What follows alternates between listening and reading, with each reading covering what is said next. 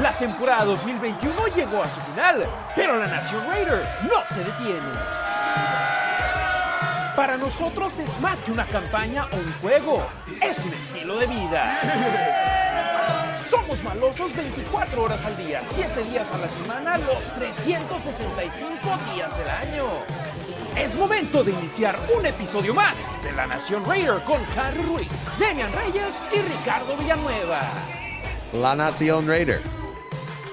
¿Cómo están familia de la Nación Raider? Harry Ruiz saludándoles con mucho gusto esta tarde de jueves 12 de mayo del 2022 donde ya tenemos el calendario de juegos para los Raiders en la temporada 2022 de la NFL. Su servidor y amigo Harry Ruiz saludándoles con mucho gusto desde Las Vegas, Nevada. Habrá ocho partidos de campaña regular acá en Las Vegas este año y habrá nueve de visitantes porque el año pasado le tocó al revés a los Raiders cuando se jugó por primera vez una campaña regular de 17 partidos, les tocó a los Raiders jugar en casa 9, de visita 8, ahora es, se altera, se hace al revés, los Raiders 9 de visita, 8 de local. Demian Reyes, hermano, ¿cómo estás? Buenas tardes, noches, un gustazo saludarte, le mandamos un saludo a Ricardo Villanueva que está en la lista de lesionados el día de hoy,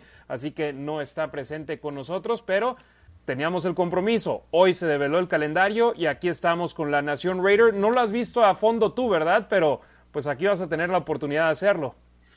Lo vi, estaba, estaba haciendo de. Bueno, buenas noches todos. Muchas gracias por la invitación, Harry. Estaba haciendo de cenar, vi, pero no me puse a analizarlo. Aquí lo vamos a analizar nosotros con la Nación Raider. Y antes de continuar, dos cosas. Terminando tu comentario, el año pasado, o sea, el, juego extra es entre conferencias y el año pasado todos los de la americana recibieron. Este año todos los de la americana les toca de visita y el año que sigue va a ser así, ¿no? Se van a ir cambiando. Efectivamente, y ahora hay equipos que antes no disputaban juegos internacionales como locales, que al tener un partido extra en casa de campaña regular, a algunos les va a tocar disputarlo en juegos internacionales en Alemania, como los Santos de Nueva Orleans, en eh, Londres, en México. Entonces, eh, ahí la, la, situación. Los Raiders, al tener estadio nuevo, dudo que les quiten un partido como locales en cualquier sí. tiempo pronto para jugar un partido internacional, pero puede que les toque alguno de visita, pero al momento esta campaña todos son en suelo estadounidense. Claro, y además ya pagaron, ¿no? Pagaron el precio por poderse, por poderse mudar. Otra cosa, saludos a todas las mamás de la Nación Raider. Gracias a todas, a nuestras madres en especial, pero a todas las mamás que nos siguen.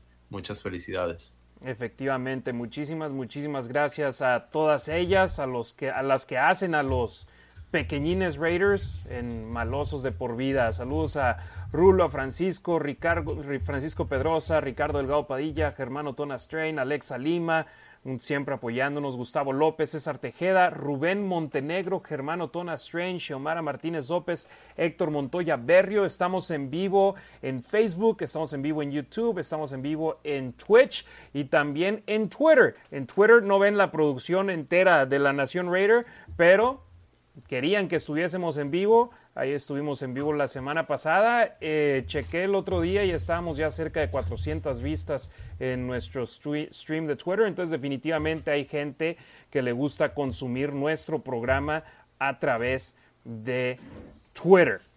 Bueno, comencemos. ¿Qué te parece mi estimado Damian platicando sobre el juego de la semana 1, el cual ya sabemos desde hace varias horas ya que tanto los Raiders como los demás equipos de la liga anunciaron sus juegos de apertura en casa. Adelante, Demian. ¿Qué te parece si primero sacamos las dos noticias rápido de lo acontecido esta semana?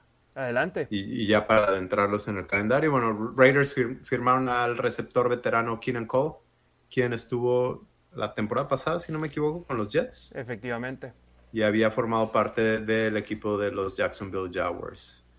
Eh, también, Cuatro años con Jaguares de Jacksonville, esta última campaña con los Jets y sus números muy buenos, ¿eh? Nada, uh -huh. nada despreciables y es uno de esos jugadores que bajita la mano podría tener un buen año con los Raiders si logra hacer el equipo de 53. Receptor abierto, 5 años de experiencia y siempre anda rondando por ahí de las 400, 500 yardas para su suelo, si no es que más. Entonces, productivo, productivo Keelan. Yo creo que Nelson Aguilar nos dio muchísimo más de lo esperado, pero podría ser algo algo por el estilo, no, no, no con la misma dimensión porque el balón se tiene que repartir entre Devante Adams, Waller, Renfro y ahora Keenan Cole, pero yo creo que sí puede dar algo bastante decente, ¿no? Y lo aparte tiene a DeMarcus Robinson también en el roster. Eh, se me olvida el nombre, Mac, el Mac Hollins, el velocista también, que, que esperan buenas cosas de él. Entonces, eh, va a ser una situación similar que el año pasado, donde Willie Snead y John Brown acabaron pidiendo ser cortados porque no, o sea, estaban en el equipo, pero sabían que no iban a ser el enfoque de la ofensiva. Es una. La otra noticia, eh, leí de Phil Jones que Raiders ya se había deshecho del quarterback Garrett. Garrett Gilbert. Garrett Gilbert. Bueno, no digas Phil Jones, eso es noticia ya más bien del equipo. El equipo anunció que cortaron a. Ok, no, si no, perdón, a ver. No, no te apures. en friega todo el día. cortaron a Garrett Gilbert porque firmaron esta mañana, o más bien hicieron un intercambio con los Patriotas de Nueva Inglaterra para conseguir al mariscal de campo Jared Stidham, que en su momento se creía, se creía iba a ser el hombre en reemplazar a Tom Brady. Estuvo con Brady en el 2019. En el 2020 pensaban que iba a pelear por la titularidad y acaban firmando a Cam Newton. En el 2021 draftean a Mac Jones, no juega por una lesión, pero estuvo tres años en el sistema de Josh McDaniels con los Patriotas de Nueva Inglaterra, entonces firma ahora con los, bueno, llega a los Raiders de Las Vegas en el último año de su contrato de novato. Los Patriotas en el 2019 brincaron a la cuarta ronda para draftearlo y ahora draftearon a otro quarterback también en la cuarta ronda, solo me acuerdo que es de la Universidad de Western Kentucky, entonces no tenía cupo, digámoslo, en los planes a futuro de los Pats, lo mandan a los Raiders junto a una selección de séptima ronda y los malosos envían a Inglaterra un pick de sexta ronda. Entonces cortan a Gilbert y ahora la disputa por el quarterback suplente de los Raiders va a ser entre Nick Mullins y Jared Stidham. ¿Y qué beneficio tiene que hayan traído Stidham a Raiders? Que es alguien que está, que conoce el sistema de Josh McDaniels y que lleva tres años en él. Es un sistema que no es fácil de aprender, entonces eh, obviamente va a haber modificaciones, pero me gusta. Adelante, Demian. Yo sé que tienes algo más que decir al respecto. No, no, es que mucha gente lo preguntaba o veía en los, en los grupos de WhatsApp que no estaban de acuerdo con ello o decían, ¿para qué tantos corebacks? Bueno, por un lado necesitas 90 jugadores en roster para campamentos. Bueno, puedes tener hasta 90 jugadores realmente quieres utilizar a todos porque el brazo de Derek Carr no, se lo vas, no lo vas a usar en todos los pases, ¿no? Tienes que darle la bola a tus otros receptores. Ya decías tú que Stingham se sabe el sistema y le va a ayudar a Carr a aprenderlo, pero no solo a él, sino también a los receptores y a los corredores, al resto del equipo, ¿no? Entonces creo que sí trae buen, que sí te da buen valor. Alguien, el doctor, le, le mando un saludo, doctor Fantasy, eh, me decía, sí, pero ya le dieron un millón de dólares a Nick Mullens. Bueno, pero entre los dos, entre Stirham y Mullens, se van a llevar dos millones de dólares, que es el 1% del tope salarial. Creo que, creo que no, es, no tiene nada de riesgo. Y también mandan una sexta, reciben una séptima y el valor de, de esas elecciones es mínimo. Efectivamente, entonces ahí las noticias de esta semana que no son bomba, pero que a final de cuentas son noticias, ahora sí, las importantes, las que todos estamos aquí por ellas, que queremos enterarnos de más sobre nuestros Raiders y lo que van a estar haciendo en, esta, en este inicio de campaña, quiénes son los rivales, eh, contra quiénes van a jugar cuándo. Aquí tenemos ya esa información para ustedes y como lo mencionaba antes de platicar sobre estas últimas, este último par de noticias, los equipos anunciaron su juego inaugural en casa de esta temporada a las 3 de la tarde tiempo de Las Vegas, 5 de la tarde tiempo del centro y la Ciudad de México. Y los Raiders van a abrir la campaña de visitante. Les va a tocar jugar frente a los cargadores de Los Ángeles y digamos visitantes de manera nominal porque van a jugar contra los cargadores en el estadio SoFi, en el estadio que le rentan a los Rams de Los Ángeles y en la ciudad donde la Raider Nation es mayoría sobre los fans de los cargadores y de los Rams. Pero 11 de septiembre, 1.25 de la tarde, visitan a los cargadores, donde Los Ángeles, según las casas de apuestas, son favoritos por cuatro puntos. Demian, uno de los dos partidos que la afición de los Raiders dice que sí, jugamos fuera de Las Vegas, pero también son como locales. Que te voy a decir, el último partido ahí, o el más reciente, el de la temporada pasada, a mí me pareció que había más fans de los Chargers de lo esperado. Y Big Tafer, Tashawn Reed reportaron que sí era más o menos 60-40, 50-50. Pero mi amigo Roberto, que trabaja en el estadio, lo vi hace dos, tres semanas en San Diego, me dijo que no, que sí era como 70 Raiders, 80 Raiders y 20% Chargers. Sí, y en la televisión obviamente no han hecho tomas donde tú y yo hemos ido a juegos Raiders Chargers anteriormente en San Diego y estando ahí ves la dimensión de la invasión de la Raider Nation a los partidos de visitante contra los cargadores de Los Ángeles y definitivamente es mayoría para el conjunto de los Raiders. Entonces, semana 1, 11 de septiembre, una 25 de la tarde, tiempo de Las Vegas visitan, entre comillas, a los cargadores de Los Ángeles. Insistimos, las líneas de apuestas que fueron publicadas antes de que fuese hecho oficial el calendario tenían a los cargadores de Los Ángeles como favoritos por cuatro puntos. Posteriormente, los Raiders van a ser anfitriones de los Cardenales de Arizona en la semana 2, 18 de septiembre, 1.25 de la tarde en el estadio Allegiant. Yo cuando se anunció sobre la suspensión de DeAndre Hopkins hace eh, poco hace 10 días, yo dije, pues ojalá y nos toque jugar contra ellos en las primeras seis semanas de la temporada. Y alguien me respondía, hay que ganarle a los que sean y con sus mejor, mejores jugadores. Y digo, sí, pero pues mira, él hizo algo que no debió y es culpa de él y si nos toca jugar contra ellos sin DeAndre Hopkins, yo lo prefiero que jugar con DeAndre Hopkins. Partido como locales contra los Cardenales, semana 2 no es, digamos, no es una rivalidad, no es un partido que tenga todos los reflectores encima porque no es Raiders contra un rival divisional, no es Raiders contra San Francisco, no es Raiders contra Patriotas,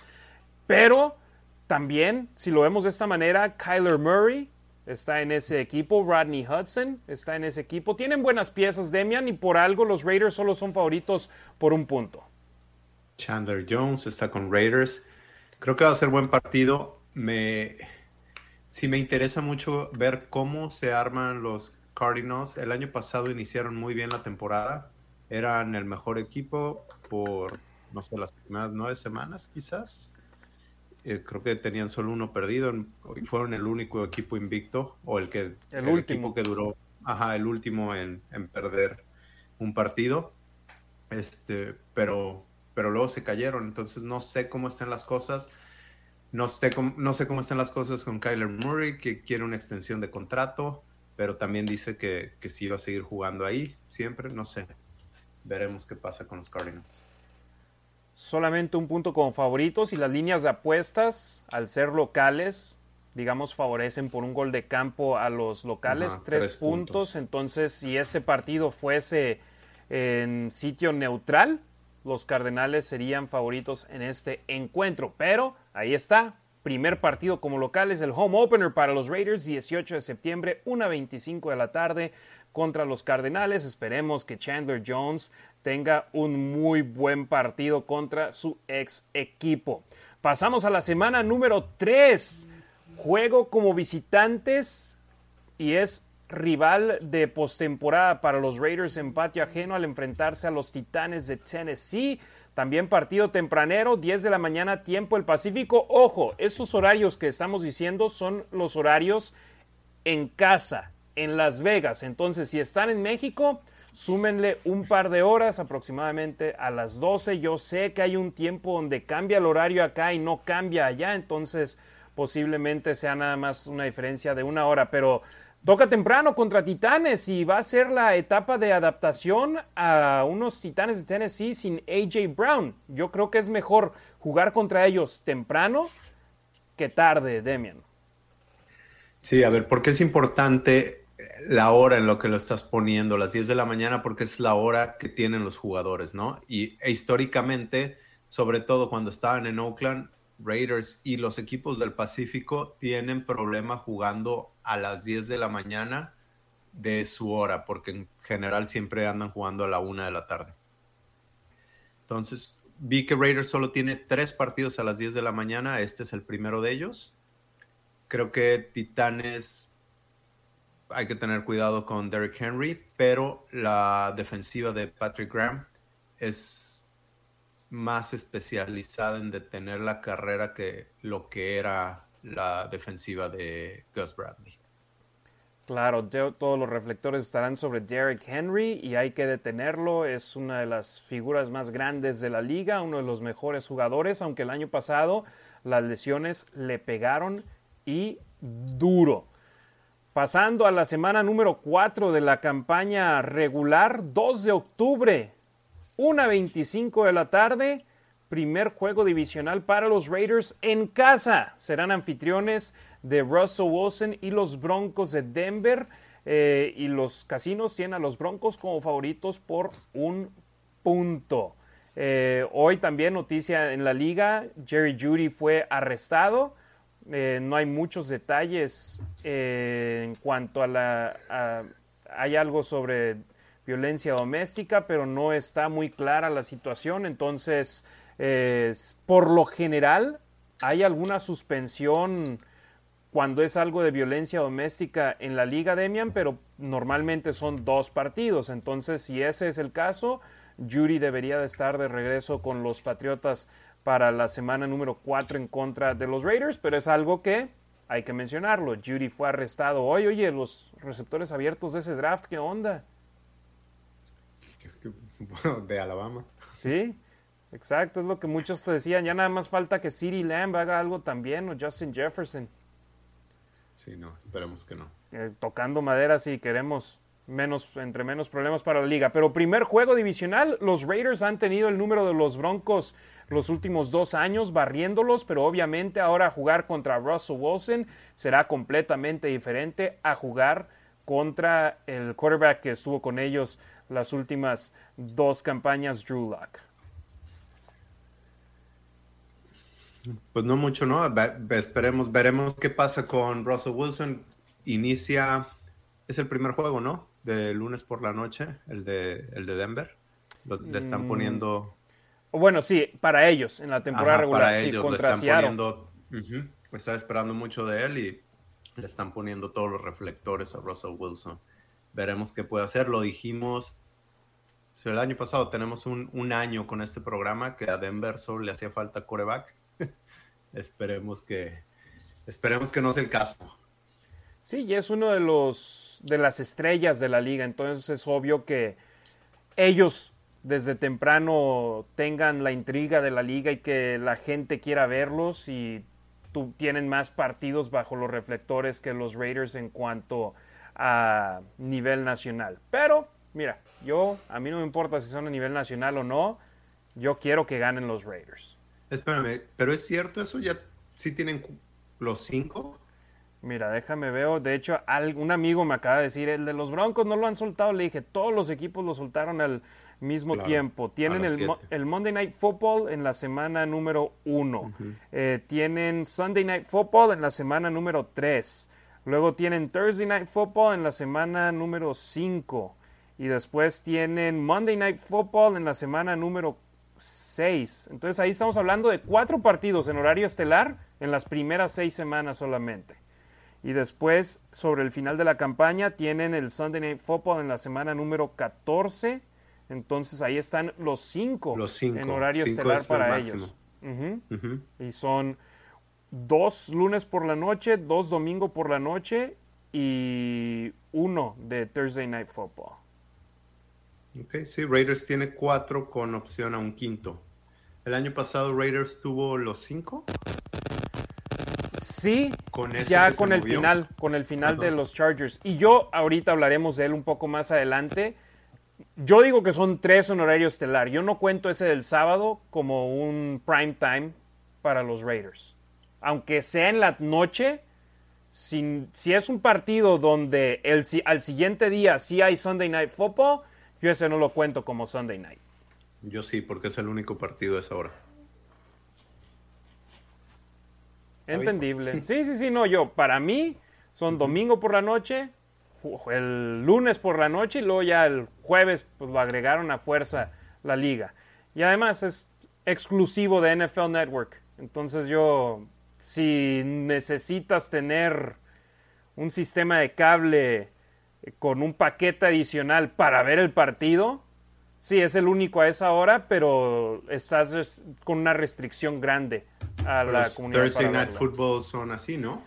Amazon Prime estuvo en Fox por, o bueno, ¿sí era Fox? Algún tiempo. Ajá, Sí, pero con inició Fox. con NFL Network nada más. Después NFL Network lo vendió. Sí, es un Pero- paquete que, que armaron, exacto. Pero ese sí nada más es un partido como con los cafés pasó también, ¿no? La- el año pasado, que los Raiders jugaban en NFL Network. Jueves, no sé. Sí. No, fue el que pospusieron para acabar Ajá, jugándolo en... miércoles martes. Iba a ser en sábado y lo hicieron el lunes o martes, me parece. Ya ni sé. Ya. Ok. Pero bueno, dejamos el pasado en el pasado y lo que opinamos nosotros de cuál es horario estelar y no. El siguiente partido, semana número 5. Visita contra los jefes de Kansas City el 10 de octubre, 5:15 de la tarde, que es partido de Sunday Night Football. Primer partido en horario estelar para los Raiders en la campaña 2022 al visitar el estadio Arrowhead. Interesante ver cómo van a estar jugando los jefes de Kansas City sin Tyreek Hill. Y para los Raiders no solamente es juego de semana 5, sino similar a la temporada 2020. Les cae su semana de descanso en la siguiente semana, en la semana número 6, temprano en la campaña. Y puede ser un partido que marque un antes y un después para los Raiders. Si entran a la semana de descanso con récord perdedor, va a ser complicada la situación. Y aquí este partido en Arrowhead, sin duda alguna, es el más complicado hasta el momento en el, en el calendario para los malosos. No sé, a mí me parecen los tres divisionales muy complicados. Entiendo por qué dices Kansas City, porque han sido, han llegado al campeonato de conferencia. ¿Cuántos años? ¿Por lo menos tres años? ¿Tres veces de los...? Al juego de la final de conferencia me parece en los últimos cuatro años, ¿no? Quizás, sí. Eh, sí, es un juego Sí, muy jugaron en dos. Super Bowls y quedaron eliminados en dos juegos, dos finales de conferencia también. De acuerdo. Eh, eh, tenía una estadística, no la encuentro. Bueno, el récord de Raiders después de la semana bye. Es espantoso, ya lo hemos comentado aquí.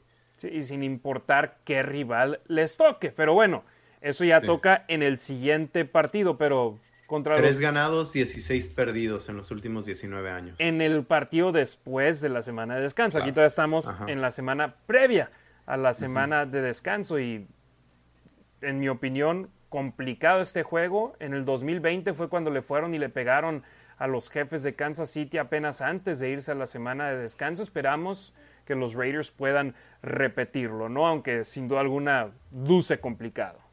Para mí, los juegos divisionales mínimo se tienen que dividir. Pues es una apuesta más o menos segura, te vas 3-3 a final de temporada. Y después de estos cinco partidos, yo creo que Raiders se puede ir con tres ganados, dos perdidos. A la semana de descanso.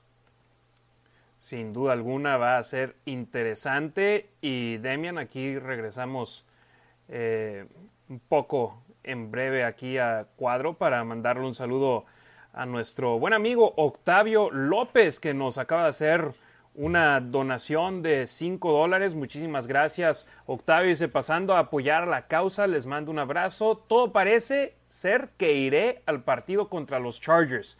Mañana los acabo de escuchar el análisis en Spotify, Raider Nation for Life. Gracias, muchas gracias Octavio López que nos apoya aquí en La Nación Raider. Ustedes lo quieren hacer y quieren que leamos su comentario, como ven, de, inmediato. Detenemos lo que estamos haciendo por leer su comentario. LaNaciónRaider.com. Déjenos una donación con su comentario y aquí estaremos dándole lectura a su comentario. Así como Octavio, yo sé mucha gente que también va a ir a Los Ángeles a ese partido en contra de los cargadores y más adelante también contra los Rams. Hay mucha Raider Nation en Los Ángeles. Es un viaje, un vuelo corto también para la raza de Oakland. Y aparte, es un sitio fácil al cual acceder de manera internacional. Si estás viajando de México, de Guadalajara, hay vuelos directos a Los Ángeles, de Monterrey. Entonces, y aparte, el estadio queda cerca de LAX. Entonces no hay mucho. Cuando vuelas lo ves. Mucho tramo, tramo que hacer. Y oye, también voy a romper la regla de que solamente a la raza que nos deja la donación los demos rápido. Saludos a Rachel Brown, amiga mía que conociste tú, Demian, en el viaje acá a Las Vegas. Siempre apoyando de gran manera a la Nación Raider. Dice que le gusta el, el vello facial y ahora simplemente nada más ha sido por flojo. Por no, como no hubo partidos de soccer acá en Las Vegas que me han tocado trabajar, me la ha dejado crecer la barba, pero ya juegan aquí los lights el sábado, entonces ya va a desaparecer. It's gone, Rachel. It's leaving very soon, tomorrow. Eh, así que quieren dejarnos un comentario, lanacionraider.com, ahí le damos lectura con cualquier donación, no importa lo chico o lo grande que sea, le damos lectura a sus comentarios. Si quieren que les mandemos un saludo sin donación, simplemente déjenos en Facebook o en YouTube o en Twitch su nombre y de dónde nos están eh, sintonizando y ahí les estaremos mandando sin duda alguna un saludo. Por lo pronto aquí una pequeña pausa porque vamos con la semana de descanso que a los Raiders les toca en la semana número 6 de esta temporada. Rubén Montenegro, Germano Tona Strain, Xiomara Martínez López desde Ensenada, Baja California, Héctor Montoya Berrio en Bogotá, Colombia. Saludos a toda la banda en Sudamérica, especialmente en Colombia, que se están reportando en estos momentos. Octavio López, por supuesto, hermano, hasta Chicago. ¿Manden? A su hijo Fabio. Por supuesto, Fabio, también que siempre nos apoya. Eh, Ricardo Villanueva desde Mérida, Yucatán. Saludos al papá de nuestro amigo Ricardo Villanueva. Gracias por prestarnos a su chavo acá para hacer el programa. Eduardo Venegas Ramos desde la Raider Nation Saltillo. Rubén Montenegro. Gilberto Urdaneta desde Maracaibo, Venezuela. Fíjate, desde Venezuela también sintonizándonos. Eh, Marco Álvarez, eh, G. Rabbits desde Guadalajara. Saludos, saludos al buen Raps que también siempre ahí está al pendiente, César Tejeda, eh, Norberto Valdivia Gutiérrez desde Zapopan, Jalisco, Tomás Contreras.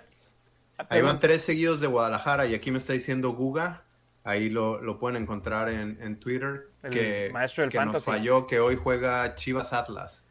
Entonces, pues aquí tres seguidos de Guadalajara. Efectivamente, la raza, no importa en qué día, siempre nos apoyan y hemos estado al aire cuando juega la selección mexicana. Eh, Exacto, aquí la Raider Nation. Jueves 6:45 de la tarde es la cita que tenemos, sobre todo en un día tan especial como hoy, donde ya conocemos nuestro calendario. Tomás Contreras nos está viendo en Twitch, muchísimas, muchísimas gracias. Eh, Samuel Holguín, él está desde Iscali sintonizándonos, él nos está viendo en YouTube. Si nos están viendo en YouTube, un gran favor, por favor denle like al video. Estamos casi cada semana pegándole a, los mil, a las mil vistas pero no hay tantos views como los, los no hay tantas tantos likes, perdón, como los views. Entonces déjenle un me gusta al video. Si no están suscritos al canal, por favor suscríbanse a nuestro canal de YouTube. Eh, Eric Cardona desde Saltillo, Marco Rodríguez, saludos para él, Juan López, gracias, Roberto Fernández desde Atotonilco, el Alto, Jalisco, otro de allá de tierras eh, jalisciense sintonizándonos. Jesús Samuel Ramos Acosta, Tomás Contreras, dice que nos escuchará en Spotify. Entonces él tal vez sí se va a ir a ver el fútbol, pero nos va a escuchar ya después en Spotify.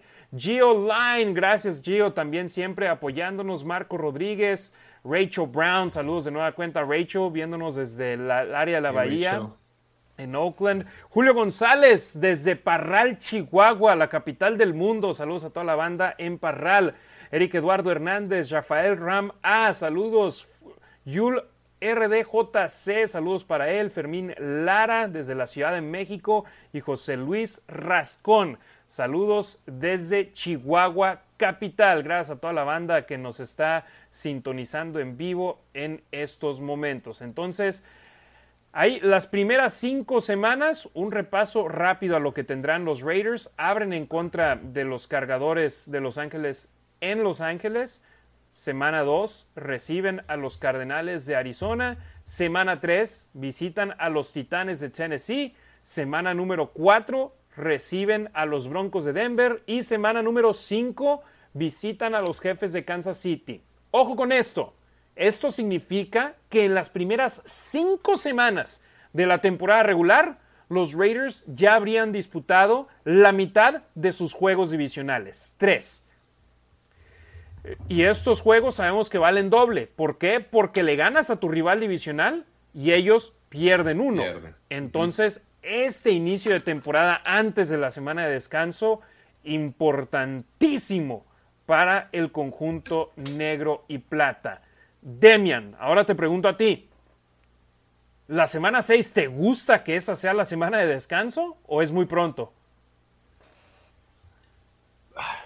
No sé, casi casi te voy a responder como el cuate que te dijo que, que se tiene que ganar todos donde sea, como sea. En teoría no me gusta, me parece muy pronto. No, no necesariamente porque sea pronto, sino porque después sí es un un donde quizás necesitas un descanso. Por otro lado, después de tres juegos divisionales. Me, parece un buen break. Eh, creo que el año pasado fue así, ¿no? También cayó, cayó muy pronto. Y puedes, después de juegos tan duros, el de, el de Tennessee no es divisional, pero son un equipo que corre mucho la pelota y va a ser muy desgastante físicamente. Ahí puedes sacar aire, sacar la cabeza y poder respirar para que se alivian los jugadores. Y si te está yendo mal, si te vas con dos o uno ganado, creo que puede ser bueno el bye. Sí, el año pasado los Raiders les tocó la semana de descanso en la semana número 8. 8, ok. Entonces, prácticamente, digamos, el ombligo. El ombligo de la temporada les tocó ahí su semana de descanso al conjunto de los malosos ese año y la temporada previa en el 2020 les tocó, como lo mencioné, exactamente en la misma semana, la semana número 6. Entonces, sí, exacto, e-, ese, es el que me acordaba. Sí, 6 y 8, temprano, en mi opinión, demasiado temprano. No me gusta. ¿Y por qué lo digo así? Porque prefiero que llegue un poquito más tarde en caso de que haya lesiones para darle tiempo de recuperación a un jugador que, que se lesione y normalmente las lesiones no llegan temprano en la campaña. Te llegan ya más después de la mitad de los partidos, donde los golpes se acumulan, donde el cansancio empieza a hacerse notorio. Y yo es por eso que prefiero que mi semana de descanso me llegue ya en dobles dígitos, de la 10 en adelante. Pero a final de cuentas, a los Raiders no les toca opinar o pedir en qué semana les toca el descanso. Y este año por segunda vez en las últimas tres campañas, les toca descansar en la semana número 6 y al igual que en el 2020, visitan a Kansas City en el partido previo a esa semana de descanso. ¿Te parece, Demian? Ahora sí, danos esa estadística, el récord de los Raiders después de la semana de descanso. Tres ganados, 16 perdidos en los últimos 19 años. Prácticamente en las, últimas dos décadas solamente han ganado tres partidos después de la semana de descanso. Sí, así como no nos gusta que nos pusieran a los Chiefs después de su semana de descanso, porque Andy Reid tiene un récord, no lo tengo en la mano, pero Increíble. como, ajá, como 17-2 o una cosa de esas. pues Raiders no toma ventaja cuando tienen descanso. Pero ahora les va a tocar jugar contra Houston y creo que es buena oportunidad para mejorar ese récord. Sí, aquí precisamente en pantalla tenemos ese partido, semana número 7, 23 de octubre a la una de la tarde con 5 minutos. Reciben a los Tejanos en el partido donde los Raiders tienen, según las casas de apuestas, la mejor posibilidad de ganar el juego al ser favoritos por 9 puntos y medio, prácticamente por un touchdown y un gol de campo. David Mills es el quarterback de los Tejanos, por lo menos lo ha sido desde la campaña pasada, ha tenido momentos rescatables, pero sin duda alguna siguen siendo uno de los peores equipos en la liga según el roster, pero ojo con esto, yo sé que el modo de los Patriotas lo han traído los Raiders al firmar a Dave Ziegler como gerente general y a Josh McDaniels como head coach, pero con los Tejanos de Houston están haciendo algo similar porque ellos tienen a Nick Casario como el gerente general y ha ido construyendo el roster y con pocos recursos ha hecho mejor de lo que se esperaba. En mi punto de vista es un equipo más limitado que los Jaguares de Jacksonville y los Jaguares de Jacksonville por segundo año consecutivo tuvieron el peor récord de la liga. Entonces no hay que dar a los Tejanos como una victoria fácil. Es más, ¿recuerdas a quién le ganaron el año pasado? Eso es lo que te iba a decir a los Chargers. Y gracias a eso, Raiders pudo haber empatado y pasado contra los Chargers. Exacto, y a final de cuentas lo podemos ver así. De no ser por los Tejanos ganándole a los Chargers, los Raiders en esa semana 18 hubiesen estado peleando por su vida y teniendo que ganar, estando obligados a ganar. Entonces, los Tejanos, te digo, sí, muchos lo ven porque no son un equipo fuerte, los, los ven como un equipo muy débil, pero no lo den por sentado. Y es más, el año pasado, después de la semana de descanso, los Raiders en sí parecía, parecían tener un partido a modo, ¿no? Y tú estuviste acá, Demian.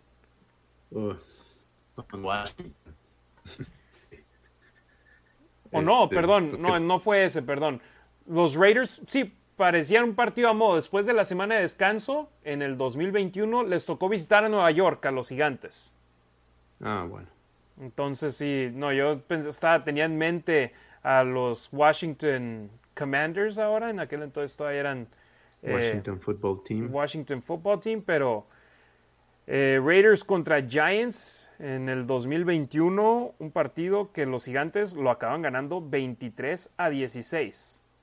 Entonces, y sabemos, fue después de la, de la situación de Henry Ruggs y el equipo estaba golpeado anímicamente por eso, pero otra de las razones ahí donde los gigantes no eran un equipo fuerte y los Raiders acaban perdiendo contra él. Entonces los tejanos no son un equipo fuerte. Esperemos que a los Raiders no les toque caer en ese partido después de la semana de descanso. ¿Algo más que quieras opinar de este juego, Demian? No, no de ese en particular, sino de los siguientes dos, contando este, de los tres partidos después del bye. Perfecto, entonces pasemos al siguiente juego después de la semana de descanso, semana número 8. 30 de octubre, el día previo a Halloween, visitan a Nueva Orleans para enfrentarse a los Santos. Juego donde, a pesar de que tiene a James Winston como quarterback y a nuevo head coach en Dennis Allen, al irse Sean Payton, los Santos son favoritos por tres puntos sobre los Raiders. ¿Qué opinas, Demian? El juego de revancha de Dennis Allen. Creo que el juego anterior, este y el que viene, son muy ganables. No creo que Santos sea mejor que Raiders y menos por tres puntos. O bueno, tú explicabas cuando Vegas te da tres puntos por ser por ser equipo de casa. Entonces, en teoría están diciendo que Raiders y Santos son un equipo de talento similar. Yo creo que no. Con Jameson Winston, eh, y con Dennis Allen de head coach, que supongo, creo que si vas a medir con una vara, tienes que medir a todos de la misma manera, ¿no? No podemos decir que McDaniel aprendió de su fracaso en Denver y le va a ir bien y que Dennis Allen no aprendió. Supongo que también ha de haber aprendido algo, pero pues a pesar de la defensa tan buena que ha tenido con los Santos y el trabajo que había hecho, no había tenido oportunidad de ser head coach otra vez. Y debe ser por algo. O sea, algo, algo se sabe en la liga que no le dan esa oportunidad. Así es. Muy buen punto, mi estimado Demian.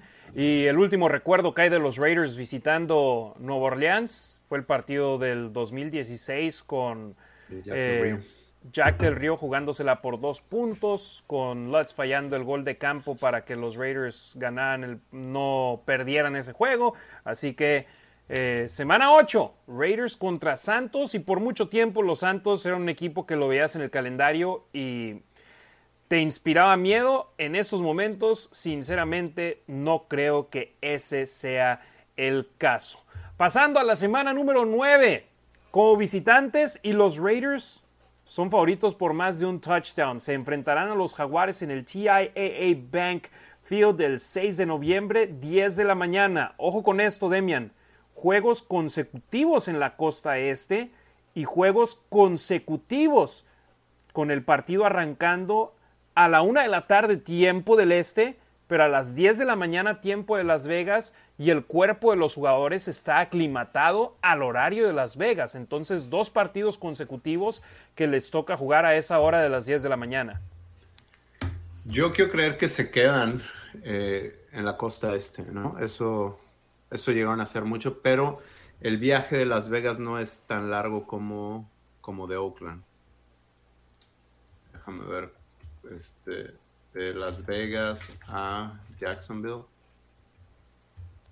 Y ojo con esto, ojo con esto, Demian. Al ser el partido en el ombligo de la temporada, no agarras a los jaguares eh, fuera de ritmo, intentando crear esa química entre Trevor Lawrence y Christian Kirk y sus demás armas ofensivas, ya van a ir un poquito más embalados. Yo este era un juego que hubiese preferido más temprano en la campaña, pero pues nos tocó en la semana número 9 y en estos momentos los Raiders son favoritos por 7 puntos y medio en ese partido, pero me parece es uno de esos juegos denominados trap games, que puedes engañarte y pensar que lo tienes en la bolsa y que tus rivales te acaban dando la sorpresa.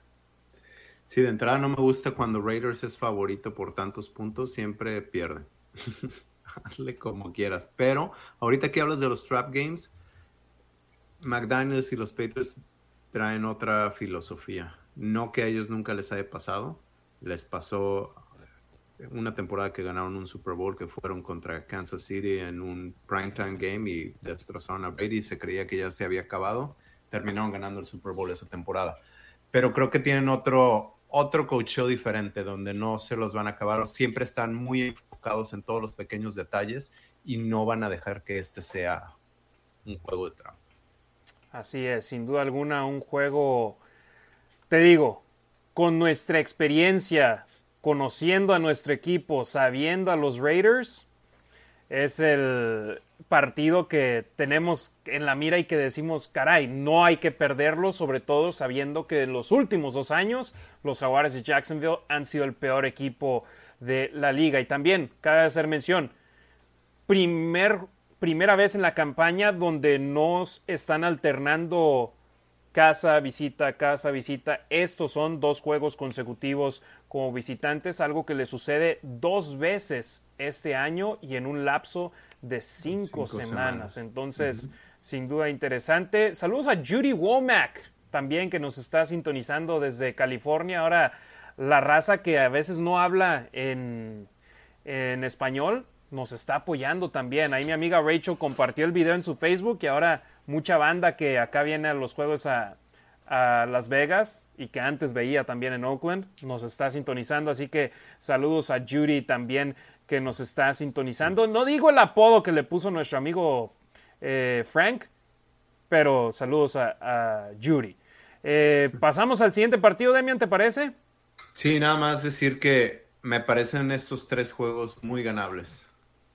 es la NFL y probablemente se ganan dos en lugar de los tres, pero se pondrían en, en una muy buena posición si ganan esos tres partidos porque después el calendario se pone bastante pesado.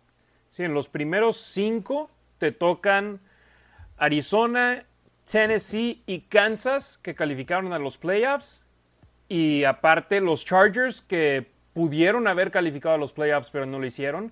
Y Denver, que están con Russell Wilson. Entonces, esos primeros cinco se ven de un nivel complicado, pero después de la semana de descanso, los Raiders necesitan capitalizar.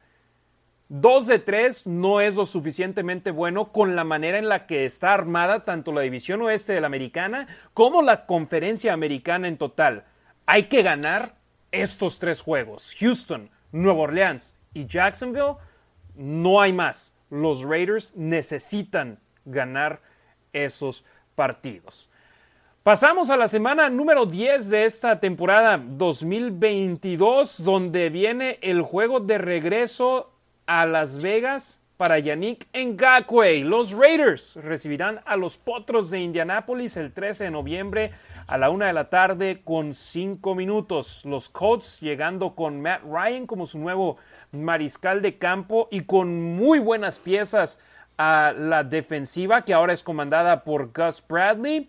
Eh, y los Raiders favoritos solamente por un punto. O sea, se pudo haber sido un juego pick'em donde no hay paridad en cuanto a alguien siendo favorito, con la única diferencia siendo que los Raiders juegan en casa. Sí, juego complicado. Los Potros estaban muy bien coachados el año pasado. No veo por qué vaya a ser diferente este año. Ahora súmale que Gus Bradley conoce a Raiders y viene Yannick Ngakwe, que quiere revancha y no se enojen por lo que dijo. Es la energía que traía Raiders. Jugó la temporada pasada lesionado y él creía que por fin había encontrado una casa pero pues al final de cuentas Raiders se deshizo de él. También lo que publiqué es que si yo me di cuenta de cómo le corrían por su lado o cómo al final de los partidos contra Chargers, contra los Browns, acabó el gas, parte quizás porque estaba lesionado. ¿Tú crees que Josh McDaniels y Ziegler no se dieron cuenta? No necesariamente que digan que es un mal jugador, pero tuvieron la oportunidad de mejorar el roster. Pues muchas gracias, con permiso. Exacto, tuvieron la oportunidad de hacerlo y lo hicieron. Eh, sinceramente, a mí no me molesta en lo absoluto lo que dijo Yannick Ngakwe y es más, me sentiría raro si no lo hubiese dicho, porque así siente él cuando juega contra los Jaguares de Jacksonville, cuando juega contra Minnesota, cuando juega contra Baltimore donde no creyeron en él, donde no le quisieron dar una extensión, donde no le pagaron para continuar con ellos. Y ahora los Raiders lo hacen trade directamente. Entonces, eh, yo cuando se anunció la llegada de Chandler Jones dije, wow, vamos a tener a Chandler Jones junto a Max Crosby y Yannick Ngakwe. Cinco minutos después se anuncia el intercambio de Yannick Ngakwe por Rock Yassin. Entonces digo, bueno, no era para nosotros, pero los jugadores, me parece, desde el 2014 a la fecha, con capturas en dobles dígitos para los Raiders, Demian, Khalil Mack, Max Crosby, Yannick Ngakwe. Tuvo 10 capturas el año pasado Yannick Ngakwe y no sintió que se sintió despreciado al ser intercambiado de equipo. Yo le deseo lo mejor en 16 de sus 17 partidos contra los Raiders. Quiero que Colton Miller siga haciendo el mejor trabajo que pueda hacer. Pero en el resto, once a Raider, always a Raider. Y le deseo buena suerte a Yannick Ngakwe. 13 de noviembre, una de la tarde con 5 minutos, reciben a los Potros, Raiders favoritos por un punto. Posteriormente, otra vez, juegos consecutivos como visitantes para los malosos. Semana número 11, 20 de noviembre, una de la tarde con 5 minutos. Visitan a Denver en Mile High. Los Broncos favoritos por 5 puntos.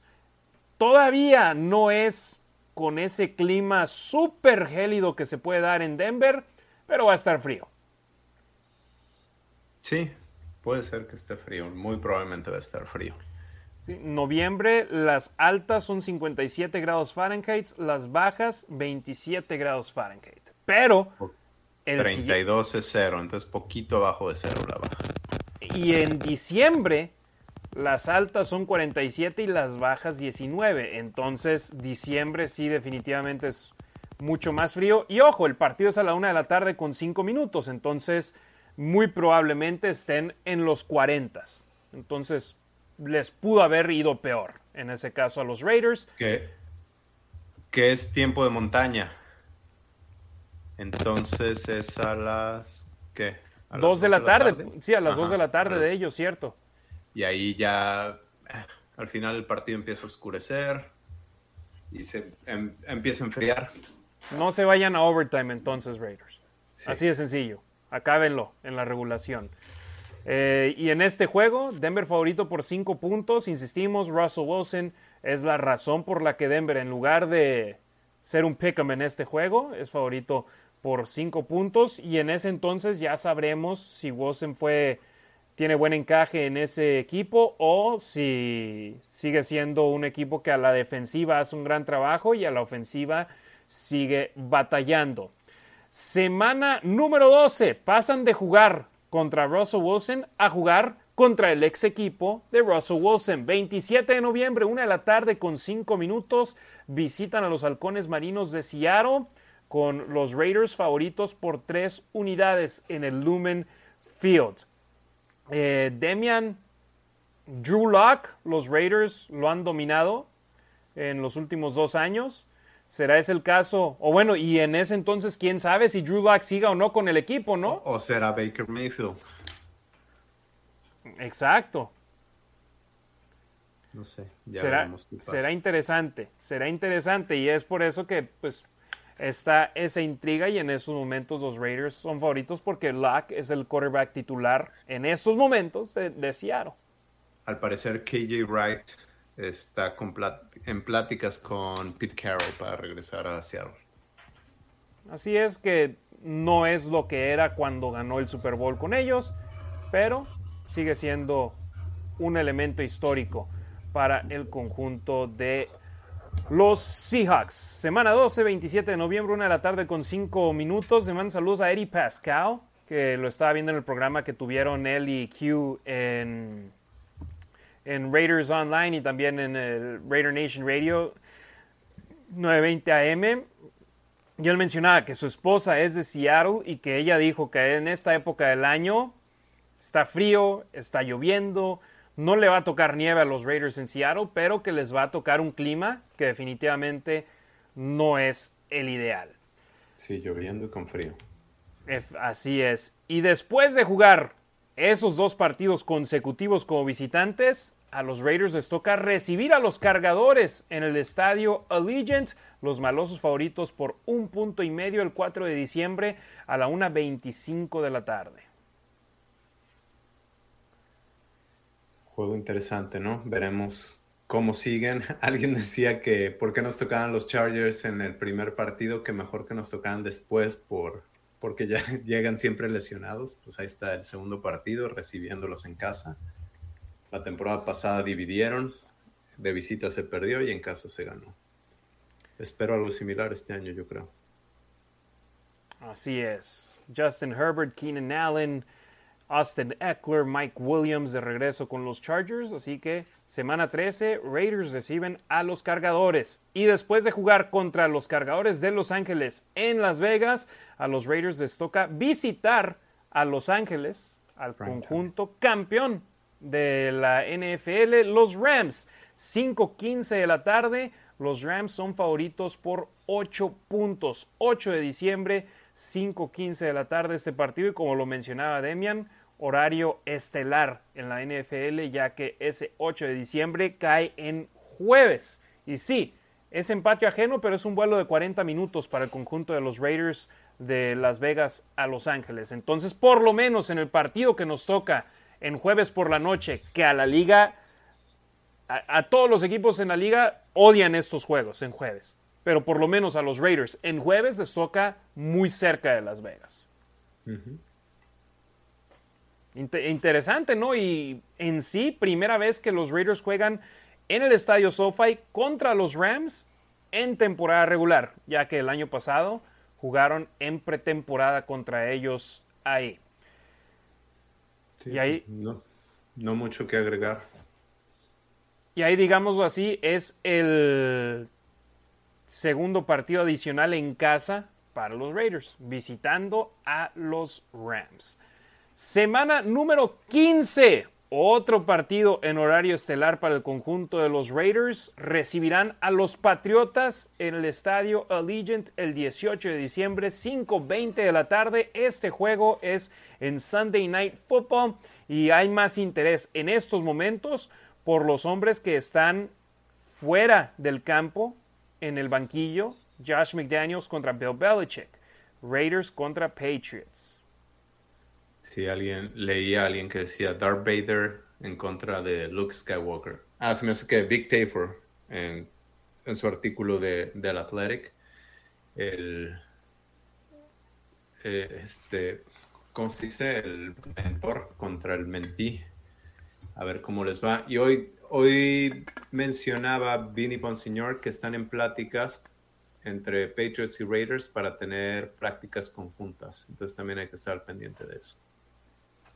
Interesante, sin duda. Y, si hay alguien que se conoce bien del uno al otro, Josh McDaniels y Bill Belichick y también Dave Ziegler, entonces sin duda alguna parece algo fácil de hacer. Raiders contra Patriotas, por favor Raider Nation, no dejen que haya muchos aficionados de los Patriotas en las tribunas, no vendan sus boletos a gente de Boston. Semana número 16, donde Demian en sábado por la noche, 24 de diciembre, Nochebuena, 5.15 de la tarde, los Raiders visitan a los acereros con los Steelers como favoritos por dos puntos. Ese partido sí va a estar helado y va a ser aniversario de la recepción inmaculada. Entonces, la NFL puso este partido allá en Heinz Field, semana número 16 los Steelers, ¿qué onda con ellos? ¿Va a ser Kenny Pickett? ¿Va a ser Mitch Trubisky? ¿Va a ser alguien más? El que sea el quarterback del conjunto acerero. Ya veremos. Y pues esperemos nos digan gracias, ¿no? Por ayudarles a pasar a los playoffs el año pasado. Pues sí, por lo menos. El, 50 años se cumplen de la Inmaculada de la Inmaculada Recepción, que fue un día antes, 23 de diciembre de 1972 decepción inmaculada prácticamente. Que si van a Pittsburgh, en el aeropuerto de Pittsburgh hay una, una estatua de Franco Harris recogiendo la pelota después de que toque el piso. Ay, ay, ay. Ya queremos olvidar que eso no haya sucedido. Pero bueno, pasó.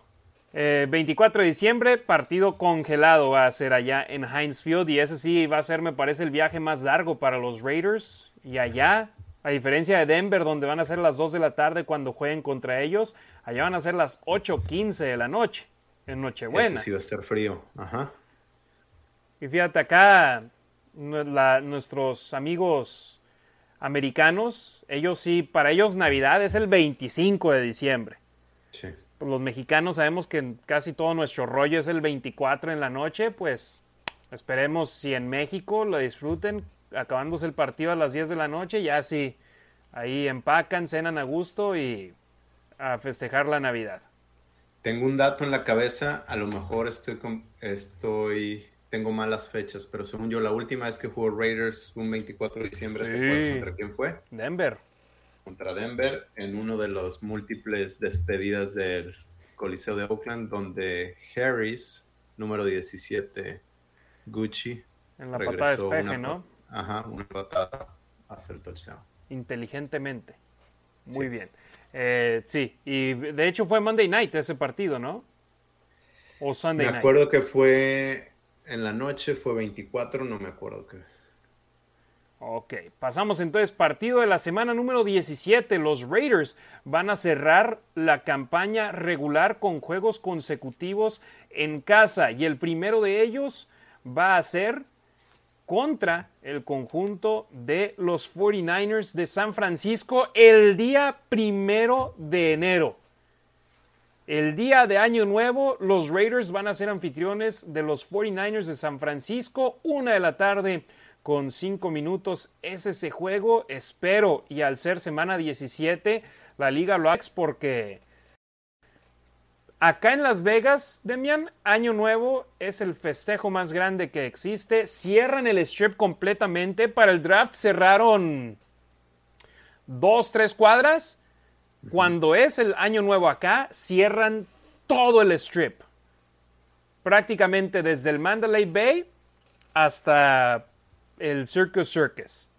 Y la raza puede caminar en la calle y es uno de los festejos más grandes del año. Entonces, si la raza de la Raider Nation ya está en Las Vegas para estar aquí para el partido del siguiente día, ojalá y puedan salir, disfrutar, salir hasta altas horas de la noche, ver el año nuevo desde la calle en el Las Vegas Boulevard y al siguiente día, ojalá y lo hagan flex y lo pongan en Sunday Night Football a las 5 de la tarde para que no tengan que ir al estadio desde las 8 de la mañana. Ojalá, esperemos. La ex batalla de la Bahía. Ahora, en cuanto a seguridad, no sé si también por eso lo ponen a esa hora. Que la gente no llegue. Bueno. es sí, este digamos, es un partido de alto riesgo por la rivalidad que existe entre ambos equipos. sí. Es a lo que te refieres. Sí, y este. Alguna vez hablaba con una persona que trabajaba en Soldier Field de seguridad y decía que, él, que a ellos les encantaba el frío. Que el frío hace que la gente esté más tranquila, pero el calor, o sea, estoy pensando aquí, más tarde, ya... con el calor quieres pistear más. Em, eh, sí, pistear y que la gente se caliente y se pelean, pero con el frío que la gente es mucho más pasiva. Entonces me imagino si el juego fuera en la noche, está la gente bebiendo todo el día y se puede, por seguridad puede, puede que ocurran más cosas, aunque es primero de enero, la gente va a estar súper enfiestada de todos modos, a las 8 o 10 de la mañana van a estar ahí entrando. Sí, va a haber muchos que la van a continuar, que ni siquiera se van a regresar a casa, van a irse al tailgate y le, van a seguir. Entonces, este partido, yo sé, mucha gente lo tiene circulado en el calendario porque hay una gran rivalidad con los 49ers de San Francisco. Y en la semana número 18, sabemos contra quién van a jugar los Raiders, pero aún no sabemos exactamente cuándo. Puede ser ya sea el 7 o el 8 de enero. Puede acabar siendo en sábado o puede acabar siendo en domingo, porque recordemos, la liga agarra un par de juegos y los pone el 7 de enero, el sábado, un día antes de lo normal. No hay Monday Night Football en la semana número 18, entonces podría acabar siendo en sábado o podría acabar siendo en domingo. Y otra vez es partido divisional para los Raiders en semana 18 y otra vez es en casa, en el estadio Allegiant. Kansas City, el rival. Demian, ¿preferiría cerrar contra Kansas o contra otro equipo? No sé, creo que la liga le está apostando aquí a que Raiders y Kansas. No he visto el calendario de los, de los otros equipos, apenas estoy analizando este. Creo que la liga está apostando a que Raiders y Kansas terminen como eh, en este juego se estén disputando el campeonato de divisional.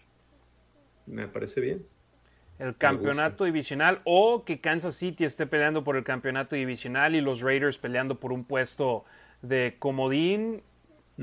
Simplemente quieren a equipos que estén jugando por algo. ¿Por qué? Porque ya cuando llegue esa semana 18 puedes tú tomar la decisión de decir, este juego va a domingo por la noche porque hay altas implicaciones en este partido. Entonces, semana 18 cierran contra los jefes de Kansas City. Ahora echemos un repaso rápido a lo que es precisamente el calendario completo de los Raiders con esta campaña 2022 y algunas notas que yo hice en mi cuenta de Twitter personal. O con esto, Demian. Juegan partidos consecutivos como visitantes en la semana 8 y 9 y en la 11 y 12. O se hace que en casa, en ese lapso, solamente participan en la semana número 10 el conjunto de los Raiders. Entonces, eh, ahí un tramo complicado para el conjunto negro y plata con viajes largos a Nueva Orleans y Jacksonville, aunque bien lo mencionaste, eh, después de Nueva Orleans podrían decidir en entrenar en el área de Miami y después trasladarse a Jacksonville. Entonces eso es algo que puede suceder, Juegan contra Indianapolis y después viajes menos largos al jugar contra Denver y al jugar frente a Seattle. Pero ese tramo de la temporada puede acabar siendo clave para el conjunto negro y plata. De acuerdo, cinco juegos, cuatro de visita. Y algo más también que hay que mencionar, en casa, en el estadio Allegiant, los Raiders solamente tienen cuatro partidos en las primeras 12 semanas de la temporada. Y al incluir ahí también la semana de bye, significa que en sus primeros 11 juegos juegan 7 en patio ajeno y 4 como locales. Pero eso significa que de la semana 13 a la 18, los Raiders tienen un total de 4 juegos como locales y solamente 2 como visitantes. Y uno de esos de visitantes es en Los Ángeles, en el estadio SoFi contra los Rams. Entonces, un viaje corto, un viaje donde no van a hacer un recorrido largo, un viaje de 45 minutos. Entonces, no los va a ajetrear tanto como ese viaje a Pittsburgh de la semana 16. Quizá también por eso la semana de descanso no se las ponen ahí, ¿no? Puede ser como que les sirve no, no viajar tanto, les sirve descansar estando en casa creo que no puedes tener todo, tienes un poco de los dos, ¿no? Así es, entonces a mí me pareció súper interesante eso de que solamente haya cuatro partidos para los Raiders en las primeras 12 semanas de la temporada regular. O sea, significa pocas oportunidades de venir a Las Vegas, pero a final de cuentas, Demian, tienes más juegos de visita este año que de locales y había que haber un momento ahí en la campaña donde le toca a los Raiders jugar más en patio ajeno que como locales. Y tú lo mencionaste, Nueva Orleans y Jacksonville, partidos que en papel los Raiders deben de ganar. ¿Quieres aventarte pronóstico partido a partido ahora viendo ya el calendario, Demian? Yo lo hago más por bloques que partido a partido. Por cuartos de campaña. que antes era fácil decir cuartos porque eran 16 partidos, ahora son 17. Pero podemos aventarnos el primero de 5 y luego los otros dos dividimos de 4 en 4, si quieres. Sí, porque es la semana de descanso en la semana 6. Entonces, semana 1 contra los cargadores de Los Ángeles, o bueno, entre las primeras 5 semanas, ¿cuántas victorias crees que tengan los Raiders entre su visita a los Chargers, recibir a Arizona, visitar a Tennessee, ser anfitriones de Denver y recibir a Kansas y visitar a Kansas City. Tres. Tres y dos. Ajá. Y creo que, digo, si me pones ahí, if you put me on the spot, creo que las primeras, la primera y la última pueden ser derrotas. Son de visita y rivales divisionales. Pero las otras tres me gusta para que sean victorias. Arizona, Tennessee y Denver. Venga. Tú. Ay, ay, ay. Me voy a ir igual, 3 y 2. Mm, me iba a ir 2 y 3, pero me voy a quedar como tú, 3 y 2. Y estamos recibiendo la información de Ricardo Villanueva. Dice que van a ganar todos los partidos los Raiders, entonces 17 a 0. 5-0. No, no, 5-0 apenas. No, dice que ahí en 5 juegos ya van a haber ganado 17 también. eh, entonces pasamos ahora a la al siguiente cuarto de temporada de la semana 7 a la 10 entre recibir a Houston, visitar a Nueva Orleans y Jacksonville y recibir a Indianapolis. Récord de los Raiders en esos juegos. ¿Estás apuntando? Sí, acá lo estoy apuntando. 3-2. Ok, yo ahí tengo 3-1. Tengo el mismo récord yo también. 3 y 1. Entonces, porque sabes que va a haber un partido que no van a poder los Raiders que tienen todo a su favor, que todos creemos que los van a ganar y lo van a dejar ir. Van a ir a perder a Jacksonville y le van a ganar a los Colts después de haber hecho el ridículo en Jacksonville siendo favoritos por 20 puntos.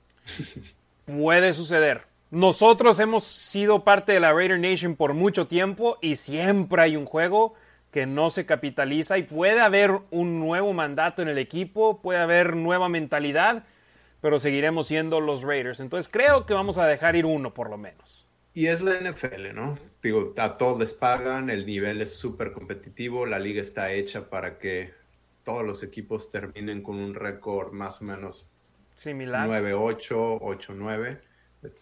Exacto, similar. Y también, por ejemplo, mucha gente, ¿por qué le toca a los Raiders un calendario tan complicado? Bueno, acabaron segundo lugar de su división.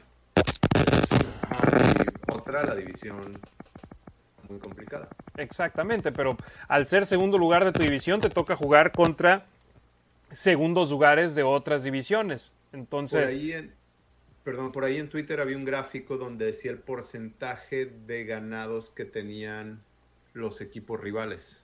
Y viste Raiders aparecía en top 10, creo que es séptimo, empatados por séptimo. Pero viste quiénes eran los últimos cuatro? Sí, todos los de la división este de la nacional. Exactamente. Así de sencillo.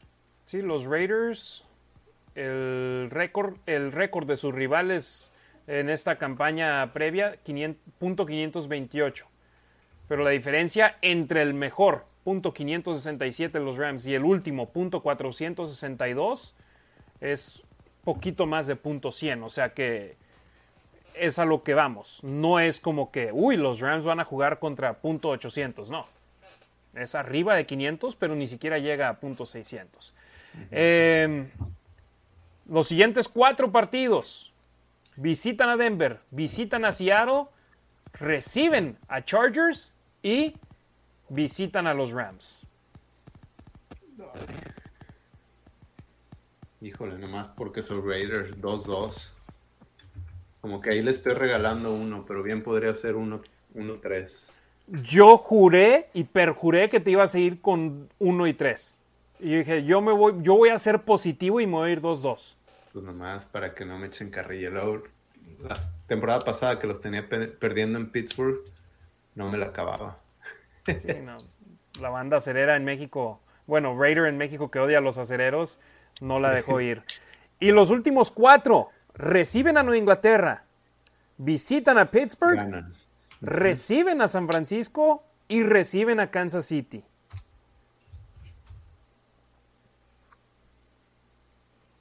ok, en este no voy a hacer barco, o no voy a ser tan positivo y me voy a ir 2-2. Literal es el que yo tenía también, Demian.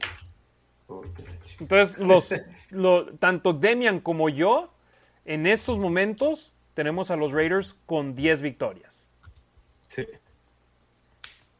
Y me parece buen récord.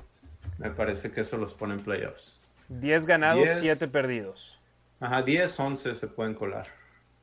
O sea, se puede colar un onceavo ganado quizás ahí en los últimos, en los últimos cuatro partidos, porque tres son en casa. Veremos cómo llega Kansas. El año pasado, bueno, están muy bien coachados, pero el año pasado iban mal, pero estaban ganando. Y los puso en una muy buena posición y al final se, se compaginaron, hicieron muy buen equipo y volvieron a tener esa fuerza que tenían años anteriores, pero no sé, me late que Kansas no va a estar tan bien este año. Quisiera creer. Sin duda, va a estar muy interesante e insisto, en estos momentos es lo que tanto Demian como yo creemos, pensamos que va a ser así la temporada para el conjunto de los Raiders, pero eso es con los Raiders en estos momentos el 12 de mayo del 2022. Podría llegar otro esquinero. La adaptación entre Davante Adams y Derek Carr en el juego puede acabar siendo mejor de lo que esperábamos y pueden acabar siendo una dupla increíble, imparable en esta liga y puede acabar siendo que las expectativas en estos momentos sean completamente diferentes. Imagínate que tras cinco semanas en su semana de descanso los Raiders vayan 5 y 0 y que sean increíbles y las expectativas cambian, las líneas de apuestas cambian, pero eso es lo que opinamos en estos momentos, con lo que con lo mucho o poco que sabemos del equipo, eso es lo que creemos, tanto Demian como yo. Para mí la clave va a ser la línea ofensiva, sobre todo los primeros partidos, por ejemplo, enfrentando a Mac y a Bosa, pero creo que Raiders tiene el poderío de todos modos para andar metiendo 30 puntos. Así es, va a ser, va a ser sin duda alguna interesante. Y ¿fuiste tú, Demian, o fue Ricardo? No, fue, fue Demian. Es que me llegaron pronósticos. Ricardo, 5-0, 4-0, 4-0, 4-0. Y volteé y dije, ah, no, es Demian. Con razón. Me andaba. Sí, no, no. Entonces, interesante, interesante el calendario. Sinceramente, no tengo nada de qué quejarme a excepción de esos cuatro partidos de visitantes en un lapso de cinco semanas, pero a todos los equipos en la NFL les ha tocado tramos así y por lo menos a los Raiders les pudo haber tocado ese partido contra los Santos en Londres o ese partido contra los Jaguares en Londres y son en Estados Unidos. El viaje largo hacia Nueva Orleans y el viaje largo a Jacksonville pudo haber sido aún más largo. Entonces hay que ver el lado positivo de esto. De acuerdo, estaba viendo también que los Chiefs son el primer equipo en la historia que en sus primeros ocho partidos va a enfrentar a equipos que la temporada anterior tuvieron récord ganador. Efectivamente, sí, ahí estaba viendo yo ese dato también de, de Elias. Me parece que son los que, publicaron el, el, el dato y Adam Schefter lo compartió. Y uno de sus equipos ganadores son los Raiders, que me los desprecian mucho en la prensa nacional. Y yo simplemente digo, va, deja que, que no opinen mucho de nuestro equipo y ojalá acaben dando la campanada y acaben dando la sorpresa en la liga. Ahorita continuamos hablando, charlando aquí un poco más tú y yo, Demian, pero primero vamos a mandar algunos Saludos, eh, saludos desde Chihuahua Capital a José Luis Rascón, Rachel Brown dice hola Demian, Pablo Chávez desde Delicias, Chihuahua, órale ya Parral, Chihuahua Capital y ahora Delicias también. José Venegas. ¿Quién fue el anterior? Rachel. Ah. Rachel, te manda saludos también. Eh, José Venegas desde Raider Nation Saltillo. Cesandri Méndez, saludos Harry y Demian al ausente, ya lo saludé. Felicidades, felicidades, Sandri. feliz Día de las Madres a la mamá de Ricardo. Rorro Eligio desde, dice Salud Rocks, a ambos. Querétaro, me parece, es él. Eh, Andrea Aguilar, tarde pero sin sueño, familia. Un saludo a la chiva raiderísima. Iván Ferrera. Hola, Demian, Harry. Eh, sobre boletos baratos del estadio. Eh, no, hay, no hay baratos acá en Las Vegas. Te tienes que esperar a la última hora a ver si, si bajan, pero hay partidos de alta demanda como el juego contra San Francisco, el juego contra Nueva Inglaterra. Van a ser juegos de muy alta demanda acá en Las Vegas. ¿Qué juego te parece que sería de los de menos demanda en la campaña acá en Las Vegas, Demian? Mm, Houston. Ándale. Busca ese juego, semana 7 contra Houston. Tal vez los precios bajen conforme se acerque la fecha. Sí, en cuanto a rivales, quizá Houston, eh, me voy a atrever a decir, bueno, Colts. Arizona, el problema es que Arizona es el primer partido en casa, entonces eso sube. De los divisionales, siempre son un poco más baratos simplemente por eh, oferta de demanda, ¿no? Porque van cada año y el equipo visitante pues no tiene tantas, tantas demandas. Así es. Eh, pasamos ahora con Hashim Ricker, Vic G.A., Ignacio Sainz Varela desde Monterrey, Amy González. Saludos a Amy y Fernando que lo, tuve el placer de conocerlos acá en Las Vegas y increíbles personas. Un abrazo para ellos. Mon Llanes de Villanueva. Saludos, mándenme saludos. Saludos a Mon. Y saludos, nosotros también a, Ricardo, allá. Eh, Gio Line, Hashim Ricker, Eric Eduardo Hernández, Guga Gecko. Dice, hazme un hijo, Demian. Ah, qué. Gio Line. en Fantasy, es el gurú del Fantasy y es Raider fan. Así es. Gio Line, él dice 12 y 5. Hashim Ricker, saludos para él. Rulo 200725 nos está viendo en YouTube. Martín Gurrola desde Chima, Estado de México. César Tejeda, Sam Barrios, Santiago Montes, Yul RDJC, Mono75 en YouTube, también de Nuevo Casas Grandes, Chihuahua. Hombre, la raza de Jalisco y la raza de Chihuahua se fajó, estuvo presente en grande esta semana aquí con nosotros. Y Alexa Lima dice, me hubiera gustado ver el primer partido contra Chargers en prime time. Pues no, los juegos contra los Chargers este año, dijo la liga, sí, estuvo muy chido el de la semana 18, pero hay más historias en la liga que poder desmenuzar de mejor manera este año. Y también saludos a Jorge Navarro desde Mexicali, Baja California. Recuerden, si quieren que leamos su comentario, lanacionraider.com, déjenos una donación, no importa lo chica o grande que sea, leemos su comentario aquí en La Nación Raider. Pero por supuesto, siempre nos reportamos y mandamos saludos a toda la gente que nos está sintonizando y que nos deja sus comentarios. Demian, yo sé, la temporada aún está lejos y si volteamos a ver el 11 de septiembre, queda prácticamente a cuatro meses de distancia. Hoy es 12 de mayo, 11 de septiembre es el primer partido de campaña regular. Pero la NFL siempre encuentra la manera de mantenerse relevante sin importar qué esté sucediendo en el mundo deportivo o qué no esté sucediendo en el campo con ellos.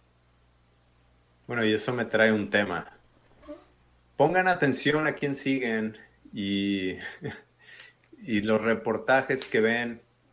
Ahorita, como dices, la NFL siempre encuentra la manera, entonces trató de empezar a filtrar el calendario, semanas por aquí, semanas por allá, y, una persona que estaba aburrida sacó una cuenta de Twitter y en cuestión de días sacó 10 mil seguidores y él mismo lo aceptó y dijo, nada más diciendo mentiras, estaba aburrido y la gente me empezó a seguir. Sí, incluyendo uno de nuestros seguidores, no recuerdo exactamente quién fue, pero nos preguntó qué opinan. Octavio. Ah, saludos Octavio. Octavio. Que dijo, ¿qué opinan contra los cargadores? No, ¿Sí era contra los Chargers? No, contra los Broncos, contra los Broncos, en la semana 1. Y yo le dije, mira, es una cuenta que acaba de abrir hace unos días en mi opinión, simplemente están lanzando equipos y fechas y semanas sin saber nada. No creo que sea algo que, que sí sea realidad. Y dicho y hecho, días después, la misma cuenta, NFL Game Leaks, algo así, dijo de, simplemente decir fechas y equipos y partidos, acabamos teniendo 10 mil seguidores en esta cuenta. Como dijo Demian, tengan cuidado. Nosotros, tanto Demian en los Raiders Info como su servidor y amigo Harry Ruiz en la Nación Raider, compartimos la información que merece ser compartida, que viene de buenas fuentes, que viene de gente que sabe y no se dejen engañar. Es simplemente lo, que, lo que yo digo. Eh, ahora todavía falta el calendario de pretemporada. Se sabe que los Raiders el 4 de agosto van a jugar contra los Jaguares de Jacksonville en la pretemporada. Dudo que vayan a utilizar tanto jugadores como jugadas que van a implementar para su juego de la semana número 9 contra Jacksonville, pero les toca ese caso raro de jugar contra el mismo equipo tanto en la pretemporada como en la temporada regular. Sí. Sí, no, no van a ser, no van a usar a ninguno de los jugadores que, esperan ver. De hecho, a todos esos que están agregando, que por qué tenemos 19 receptores, entonces por eso los van a usar ese partido en campamento. ¿Recuerdas el año pasado cuántos quarterbacks usamos en la pretemporada? Uno nada más, ¿no? Sí, y el chavo que era suplente entró una jugada y era simplemente... para hincarse. Para hincarse. El año pasado Nathan Peterman fue el único quarterback de los Raiders que jugó en los tres partidos de pretemporada. 12 cuartos, mismo quarterback. Ahora los Raiders tienen una competencia por el quarterback suplente. Nick Mullins, en mi opinión, por su talento y por lo que hemos visto de él en la NFL, en juegos que valen, tiene la cabeza, tiene, está al frente en la carrera por ser el quarterback suplente de los Raiders. Pero Jared Stidham ha jugado en el sistema de Josh McDaniels. Sus estadísticas de temporada regular en tiempo reserva han sido malitas, pero ha estado en esas juntas de la ofensiva, ha estado en esas juntas de los quarterbacks. por tres años con Josh McDaniels. Entonces conoce el sistema.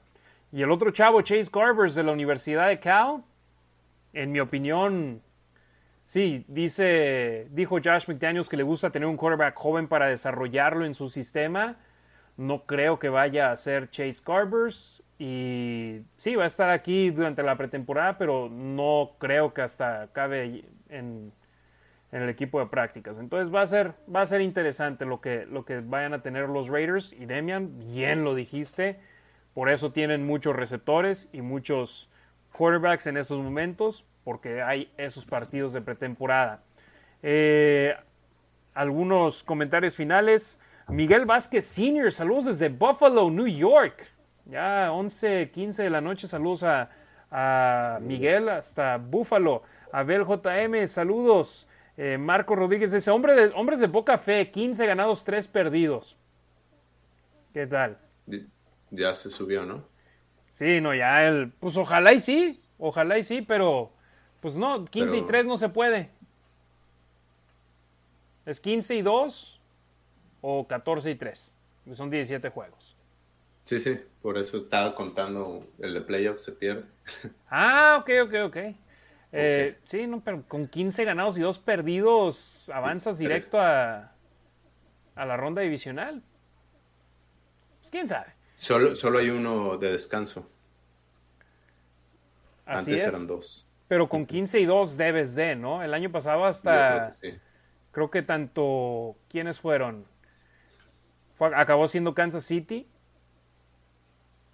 que no tuvo muy buen récord, que tuvo ese lapso malito. Y del otro lado, en la nacional, ¿quién fue? No fue Tampa. Packers, ¿no? Fueron los Packers, así es. Entonces, Demian, yo ya estoy emocionado. Ya quiero ver tú, si tuvieras que escoger un partido en casa y un partido de visita para ir este año, sin importar precios, sin importar cuánto cuesta el viaje, sin importar ninguna de esas condiciones que importan mucho para aquellos que sí acaban gastando, ¿cuál partido irías de local y cuál partido irías de visita? Yo creo que de Patriots de local y de visita quizás Rams o Pittsburgh. Bueno, es que depende de qué. Porque, a ver, Rams, porque son los campeones, estadio Los Ángeles, me gusta de, de, local en Los Ángeles. Nueva Orleans dicen que si hay un partido al cual hay que ir de visita, es ir a Nueva Orleans. Es que la ciudad se vuelve loca, que está es un must, es algo que tienen que hacer. Pittsburgh, por la rivalidad me gustaría, no me gustaría por el frío en la noche, no tengo nada de interés, prefiero verlo en casa. Pero por el ambiente y todo, creo que podría ser bueno. ¿Tú? Yo iría a Nueva Orleans. He estado ahí anteriormente para un partido en el nivel colegial, que obviamente es completamente diferente que uno profesional pero la fiesta en Bourbon Street, el cotorreo previo al partido, entrar al juego, después la pachanga después del partido y aparte creo que es un partido que los Raiders van a ganar. Como locales,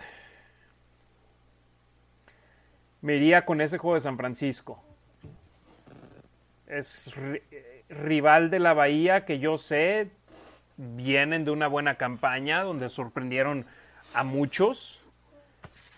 Con Divo Samuel, que ya lo siguió de nueva cuenta en Instagram, que sigue en el plantel. Tiene una buena defensa con Nick Bosa. Eh, son un buen equipo. Pero esa rivalidad, no importa el récord, y ambos equipos lo dejan todo en el campo. Y aparte, día de año nuevo, disfrutas ese fin de semana aquí en Las Vegas y aparte tienes partido de NFL, me parece home run es que no sé cómo sea para las personas que nos escuchan en otros países, en México o en España, Chile, si ellos sienten esa rivalidad con los 49ers. Yo no la sentí creciendo en México. Ya cuando empecé a ir a Oakland y empecé a ver, o con las redes sociales, el odio entre, la, entre los dos equipos, entre, los dos, entre las dos fanaticadas, lo comprendí, pero yo no lo viví, yo no crecí teniendo esa rivalidad. Sí, no, yo, mis amigos de Oakland odian con pasión a los 49ers de San Francisco. Fíjate, de la misma manera que nuestros amigos en México odian a los vaqueros de Dallas, odian a los acereros de Pittsburgh. ¿Por qué? Porque, hay, porque hay, muchos aficionados de ellos en México. Entonces, y son los que yo no soportaba. Ajá. A los Cowboys que no tienen nada que ver con Raiders, pero yo no los, sí, no los soporto. Igual, yo cuando viví en Texas, todos mis amigos que eran fans de los Raiders disfrutaban cuando perdían los Cowboys. Y yo decía, a mí la verdad me valen un kilo de garbanzos ese equipo. No, no me importa un bledo lo que hagan o lo que dejen de hacer. Yo me importan nuestros rivales divisionales que los odio con pasión. Me importan los 49ers que los odio con pasión, que desde mi tiempo en Los Ángeles, que hay muchos fans de los Niners en Los Ángeles, sabía que contra ellos era rivalidad. Pero para mí esa es la, en la parte más alta, 1A, 1B y 1C son los divisionales. Después en una categoría después de ellos están los 49ers y los, los Patriotas. Y contra los cinco nos toca jugar partidos como locales este año. Sí. para mí los más odiados son los divisionales, los Cowboys y los Patriotas. Y los Patriotas a partir de la Talk Rule. Antes. Y se fue Brady y me di cuenta que más, me, más gordo me caía Brady que los Patriotas porque era la conexión con ese partido del Talk Rook donde nosotros opinamos que nos robaron una dinastía, ese conjunto de los Patriotas. Y si no una dinastía, por lo menos varios años más de gloria, porque después de ese juego se fue Gruden, el equipo prácticamente continuó eh, igual el siguiente año, avanzaron al Super Bowl, perdieron el Super Bowl y después han venido dos años que en gran parte, a excepción de cuatro temporadas, han sido récords perdedores. Entonces hay que mantener eso en la mira. Demian, ¿te parece si echamos un repaso final al calendario para aquellos que apenas nos están sintonizando en estos momentos y que todavía no lo han visto en su totalidad? Vamos con él. Semana 1, los Raiders visitan a los Chargers. Semana 2, reciben a Arizona. Semana 3, visitan a Tennessee. Semana 4 se enfrentarán a Denver en el Estadio Legend. Semana 5 jugarán contra Kansas City, contra los jefes. Y en la semana 6 viene la semana de descanso. Muy pronto, en mi punto de vista, pero por segundo año en las últimas, segunda vez en las últimas tres temporadas, les toca el bye week en la semana número 6. Semana 7, los Raiders visitan a Houston y en la semana 8, los Raiders perdón, la, semana 7 reciben a Houston y en la 8 visitan a Nueva Orleans.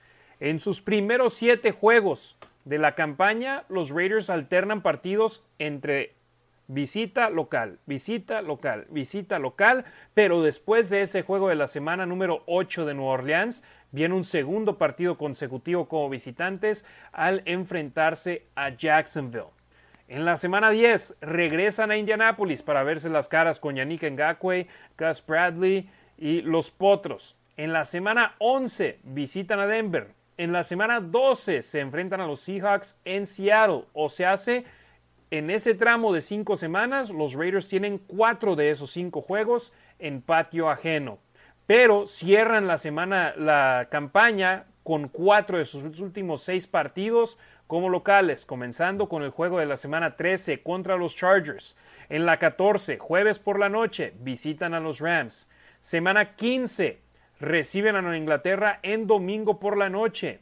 Semana 16, semi semana corta, ya que tendrán un día menos de preparación. El día de Nochebuena contra los acereros en Pittsburgh sábado por la noche en Pittsburgh. Semana 17, San Francisco en Las Vegas y semana 18 contra Kansas City en el estadio Allegiant. En horario estelar, semana número 5 contra Kansas City, semana número 14 contra los Rams y semana número 15 contra Nueva Inglaterra. Demian agrega ese juego de semana 16 en Pittsburgh eh, yo sinceramente no. ¿Por qué? Sí, tú lo mencionas. Eh, es, haz cuenta el juego de Thanksgiving de la noche, el cual si le vas a ese equipo lo ves. No le vas a ese equipo, estás cenando. No le estás poniendo atención. Y acá hay partidos en la mañana, hay partidos a mediodía, Nochebuena, y después dejan hasta las 8 de la noche tiempo de Pittsburgh a los Raiders contra Pittsburgh. Entonces, eh, yo opino, a excepción de que seas Raider o de que seas acerero, vas a estar viendo ese juego. Si no, vas a estar disfrutando de tu familia. Yo, ¿por qué lo digo, Demian? Porque es lo que yo haría. Si estuviese con mi familia, mejor les presto atención a ellos que a un partido del NFL si mi equipo no estuviese jugando. Pero tú, pero ¿cuántas veces nos han pedido que no tengamos la transmisión en jueves porque hay NFL? Pero al mismo tiempo hemos tenido buenos números en esos, en esos días. Entonces, Mira, al día siguiente solo hay tres partidos. Ah, todavía hay un lunes por la noche que es Chargers Colts. Sí, y, el domingo hay un domingo por la noche, ¿no? Sí, hay. Sí, hay uno a las 12, hay uno a las 3.30 y hay el de las 7 de la noche, horas del centro. Y el de Raiders es por NFL Network a las 7.15 de la noche. Estelar, digo yo. Y fíjate, estoy aquí con el comunicado que enviaron los Raiders. Los partidos de domingo por la noche entre las semanas 5 y 15 y en la semana 17 son sujetos a cambio. Entonces pueden cambiar los domingos por la noche entre esas semanas. Y el de la semana 18 todavía no ha sido asignado. Entonces... A ver, ¿cuáles pueden cambiar? Entre la semana... 5 y 15 y la semana 17. Ok. 5 y 15. Y pueden utilizarlo, fíjate, y, aparte, esta temporada pueden utilizar el flex en domingo por la noche dos veces entre la semana 5 y 10 y entre la semana 11 y 15. Bueno, 5 y 10 no va a pasar. Que juegan pues ya tienen el del domingo, ¿o qué es? Contra Kansas. Sí, no, pues domingo, eh, o bueno, yo me refiero a que también pueden sacar un, o bueno, también viendo los rivales de los Raiders esas semanas, dudo que suceda. Sí, sí, o sea, contra Houston, New Orleans y Indianapolis, no los van a poner en, en estelar. Pero me preocupa que si, bueno, no, bueno, me preocupa pues si andan valiendo queso. Sí, los Raiders juegan. De los Patriotas. Y juegan lunes por la noche. El juego de la semana 5 en Kansas City es Monday night. Ah, es Monday night, ok. No, pero el de los Patriots es el que es el Sunday night, ¿no? Y ese es el de la semana 15. Y ese, a excepción de que algo le pase a Bill Belichick o que algo le pase a Josh McDaniels, va a ser juego de domingo por la noche al que fui contra Pittsburgh en Oakland, la última vez que jugaron, que tenían todavía Big Ben y Antonio Brown, ese estaba programado para domingo por la noche y los precios están carísimos, pero los Raiders andaban muy mal y los movieron para las 3 de la o la 1 de la tarde hora local. Y fíjate, el flex no será aplicado para juegos en jueves o en lunes. En la semana 15, tres partidos serán. Tres de cinco partidos serán designados en sábado, con el resto jugándose en domingo. Specific dates and starts. Ok, entonces hay algunos partidos específicos ahí que, que van a implementar en la semana número 15, pero eh, fíjate, quiero ver precisamente los Raiders, a ver ellos qué opinan en cuanto a prime time, ¿verdad?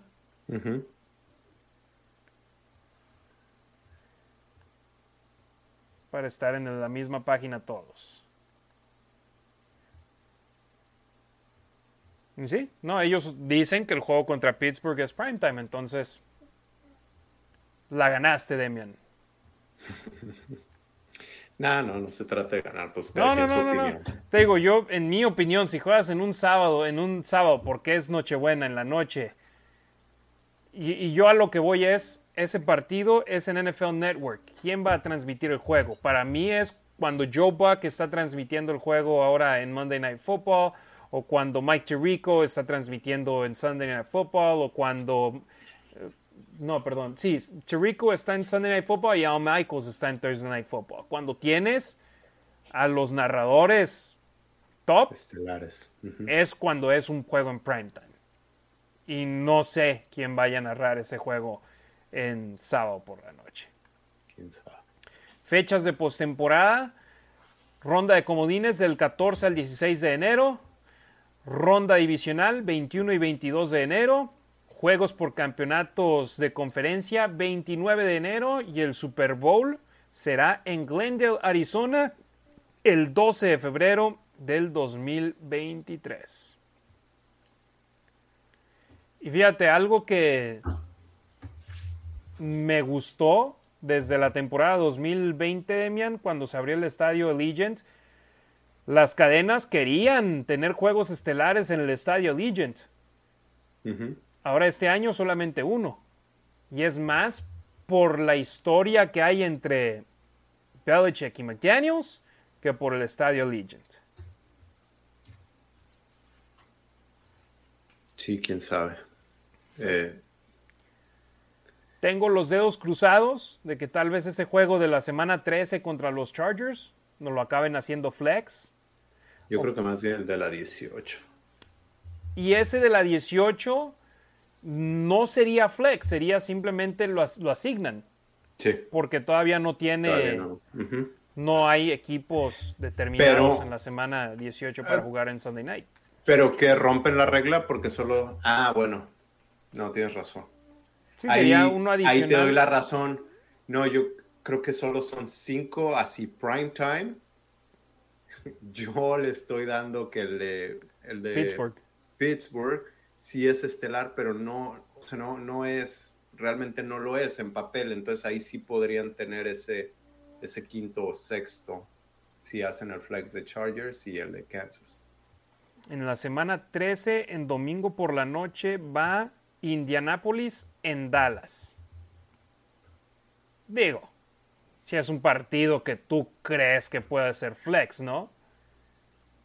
Dallas el año pasado no me, no me vas a decir que fue un equipazo. No fue un equipazo, pero un momento era el mejor equipo de la liga y tenía, tuvo la mejor ofensiva. ¿Y qué es lo que vende la liga? Las ofensivas. Sí, sí, Dak Prescott anda al 100, pero por ejemplo, Prescott se veía bien con Mari Cooper. Entonces, eh, ahí Tal vez queda como opción esa semana 13. Si Indianapolis y los Cowboys no andan al 100, pueden acabar enviándonos a nosotros a primetime. Que yo quiero que podamos seguir enseñando el estadio Allegiant en horario estelar. Y, y al momento, en esta temporada, solamente tenemos un juego en horario estelar en casa para los Raiders. Leemos unos comentarios finales, Demian. Va. Fíjate, quiero decir, cuando digo la palabra odio, estoy casi de acuerdo que todos estamos mencionando odio deportivo, no odio en otro nivel. Geoline, al que más odio es a Kansas. César Tejeda, odia a los Patriotas y más a Brady.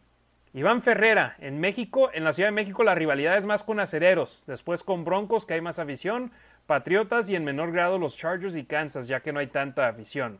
Eh, Toño Granel Castillo, saludos hasta Chihuahua. Burios, qué mal comentario. ¿Cuál? No sé cuál. Raider Nation Costa Rica, saludos a Harley. Un abrazote al buen Harley, que dice saludos más ya con ganas de agarrar el avión. Acá te esperamos para saludarte otra vez en, en Las Vegas, mi estimado Harley. Eh, sí, Abel JM está con el comentario que mencionaste sobre Vinny Van Señor, sobre la posibilidad de hacer entrenamientos juntos, Raiders y Patriotas, previo al último partido de pretemporada. Jorge Espino, saludos para el Black Side Querétaro, saludos a toda la banda queretana. Eh, César Tejeda, eh, saludos para César, y Jorge, insistimos también, saludos para el Black Side Querétaro, dejó el comentario en Facebook y por si no lo leíamos ahí, también en YouTube. Saludos al buen Jorge Espino. En Twitter, Demian, ¿tendrás algún saludo pendiente por allá en los Raiders Info? No, no me llegó nada. Sí, yo acá simplemente mandarle eh, saludos a la banda que nos apoyó con, con retweets, con el apoyo, con los likes. Gracias a todos ustedes que también siempre están ahí al pendiente de nosotros. Por supuesto, los malosos de Cancún, a la Chiva Raiderísima, RDN4JC. No tengo la menor idea quién sea, pero saludos a él. Antonio Valdés, Cristian, eh, Steve Viera, el Misanthropy. Gracias a todos ustedes por el apoyo. Steve Guerra. Eh, déjame checar, nada más para corroborar que. Steve Viera. Ah, Viera, ok. Sí, tiene un logotipo del equipo de Montreal en su logotipo. Entonces.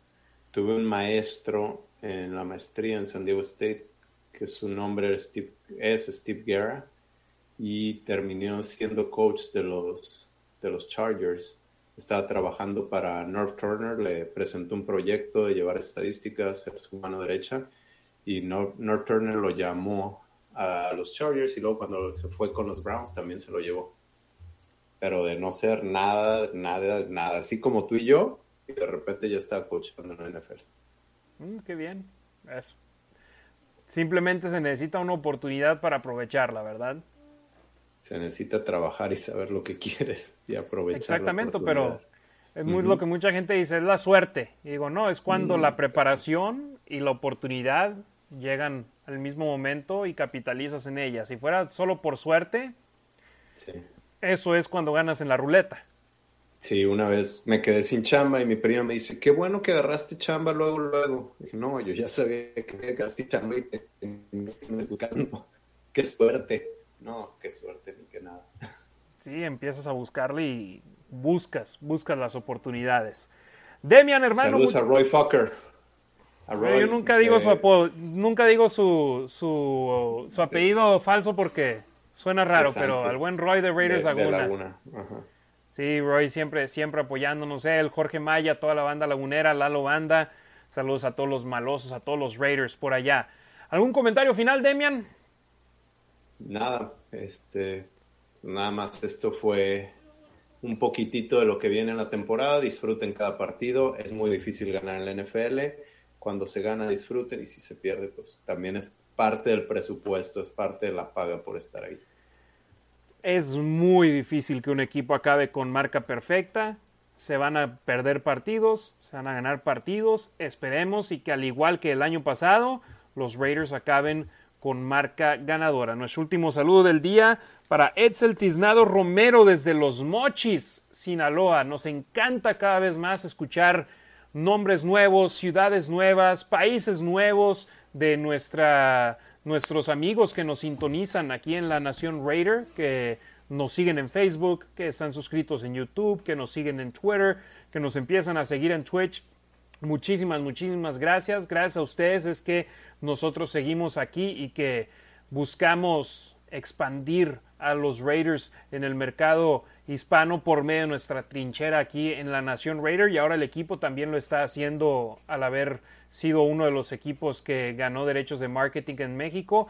Apóyenlos, Raiders MX en Facebook, es un grupo oficial que está siendo también manejado para el conjunto por el conjunto maloso por medio de una agencia de marketing, así que Raiders MX, síganlos ahí, ellos sí, ahí tienen información oficial, pero permiten que aficionados publiquen ahí para hacer más grande su comunidad. También saludos a Edmundo Armendaris Limón de Raiders Laguna, por supuesto Edmundo, muchísimas gracias a ti, saludos a todos los grupos de fans de los Raiders en México.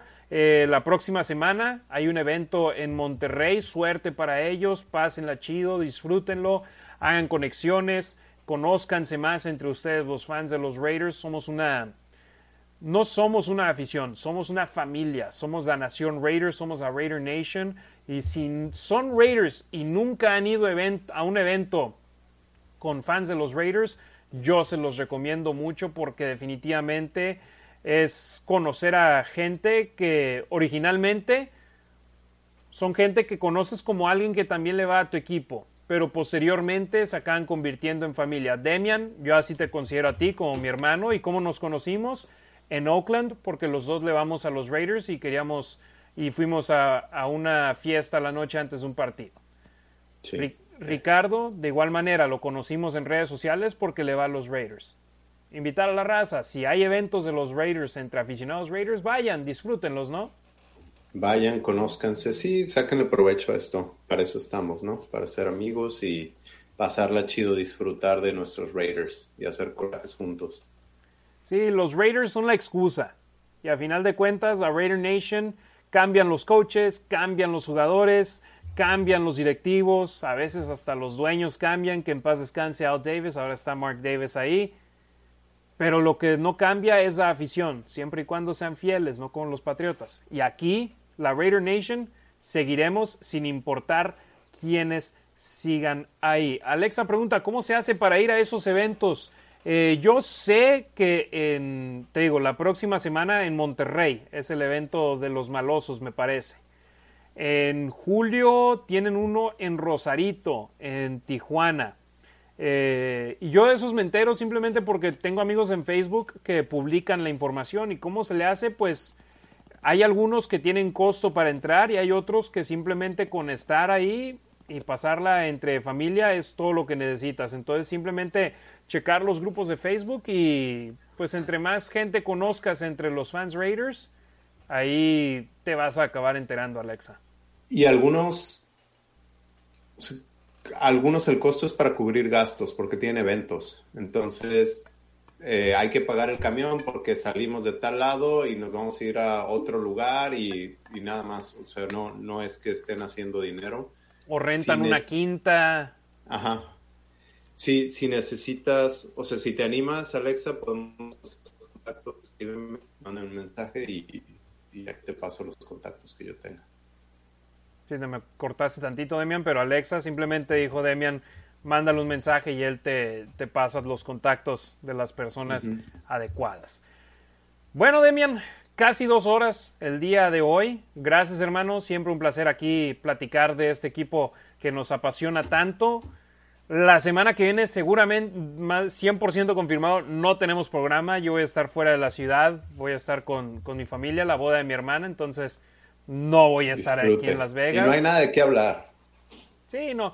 Y próximamente, cuando tengamos el siguiente programa listo, ahí ya saben, síganos arroba la Nación Raider, Facebook, Instagram, Twitter, YouTube, Twitch. Ahí anunciaremos cuando es el siguiente programa. Por supuesto, a Demian Reyes, arroba los Raiders Info, el padrino de los Raiders en español en Twitter. Síganlo a él. A nuestro hermano Ricardo Villanueva, mejor conocido como Rasgit en Instagram y en Twitter. Síganlo ahí para que también estén al pendiente de su información. Les agradecemos muchísimo su apoyo, por supuesto, a nuestra familia de la Nación Raider. Y nos pregunta eh, Oliver Antopia, ¿dónde será el evento de los malosos en Monterrey? Estoy buscando aquí el dato en la página de Facebook, pero no lo encuentro. Así que vamos a preguntar por ahí con nuestros amigos de el Tavo, fíjate, yo simplemente buscaría a Tavo Romanowski en Facebook. o en Instagram y ahí preguntar con él sobre dónde y cuándo, porque también hay varios eventos y no es solo un día, entonces no quiero dar información equivocada, simplemente busca el buen Tavo, T-A-V-O, y el apellido Romanowski, y ahí fácil encuentras la manera de contactar con él. Y si están en Monterrey, yo les recomiendo 100% ir y disfrutar con, con ellos. Fíjate, a ver aquí. Malosos Monterrey Fest 2022, mayo 20, 21 y 22. Eh, y bueno, no hay más información, pero son esos días, no hay más información en, en... Pero 20, 21 y 22 son los días de los malosos en Monterrey síganlos, síganlos en Facebook. Y fíjate, Geoline dice, márcame, te doy el dato de Monterrey, bro. Así que Geoline en Facebook, síguelo ahí a él y pueden ahí tener más datos. Esperemos hagan una gran pachanga y la pasen de lo mejor nuestros hermanos de la Raider Nation allá en la Sultana del Norte. Si tienen más eventos donde se junte banda de los Raiders en México, avísenos y compartimos su información. Ahora sí, el que mucho se despide, pocas ganas tiene de irse. Gracias, amigos de, la Raider Nation. Eh, bueno, un último. Miguel Guluarte, el evento de Rosarito Tijuas que mencionaste, ¿cuándo es? Eh, es el último fin de semana de julio, que lo tienen nuestros amigos de los Raiders de la Baja. Es como se llaman los de allá. Eh, Raiders de la Baja. Hay un fanpage en Facebook. Síguelos. Tienen una playa, una fiesta en la playa el 30 de julio. Así que ese es el evento grande de ellos, pero tienen más eventos alrededor de ellas. Vi que para admisión el costo es de 25, no sé si dólares o pesos, pero es el costo de admisión para la fiesta allá en Rosarito. La tercera es la vencida, Demian. Gracias, hermano. Saludos a, la familia por allá. Eh, feliz Día de las Madres a tu esposa. Saludos a tus chavos. Espero que anden al 100. Ellos que son bien deportistas también. Y saludos a toda la banda de la Raider Nation. Nos mantenemos en contacto a través de las redes sociales. A nombre de Demian Reyes, nuestro compañero Ricardo Villanueva, que hoy estuvo como descartado en el reporte de lesionados, y su servidor y amigo Harry Ruiz, les agradecemos de gran manera que nos hayan sintonizado en este, el episodio 49 de La Nación Raider, ya sea que nos hayan visto en vivo, de manera diferida, en Facebook, en Twitch o en YouTube, o que nos estén escuchando en Spotify Gracias. Y en Apple Podcast, gracias, gracias, gracias, Raider Nation. Y cerramos con Anabel Lara, dice, del 28 al 31 es la fiesta del Wrecking Crew Tijuana. Así que también ahí sigan a Anabel, ella tiene mucha información tanto de la banda de Chihuahua como de otros lugares. Gracias Raider Nation. Nos vemos pronto en el episodio 50 de la Nación Raider. ¿Quién diría, Demian, que íbamos a durar 50, 50 episodios? No lo hubiera creído yo. Pero aquí estamos. Las horas, ¿eh? Son 50, pero multiplícale por lo menos dos diarias. Exactamente, ha habido programas. Por episodio. Y ha habido programas que nos aventamos hasta de tres. Tres. Gracias Raider Nation, saludos a toda la banda en México, en Sudamérica, en Centroamérica, en Europa, en España, en Estados Unidos, a todos los que nos sintonizan. Esto es por la Nación Raider para la Nación Raider. Tengan un excelente fin de semana.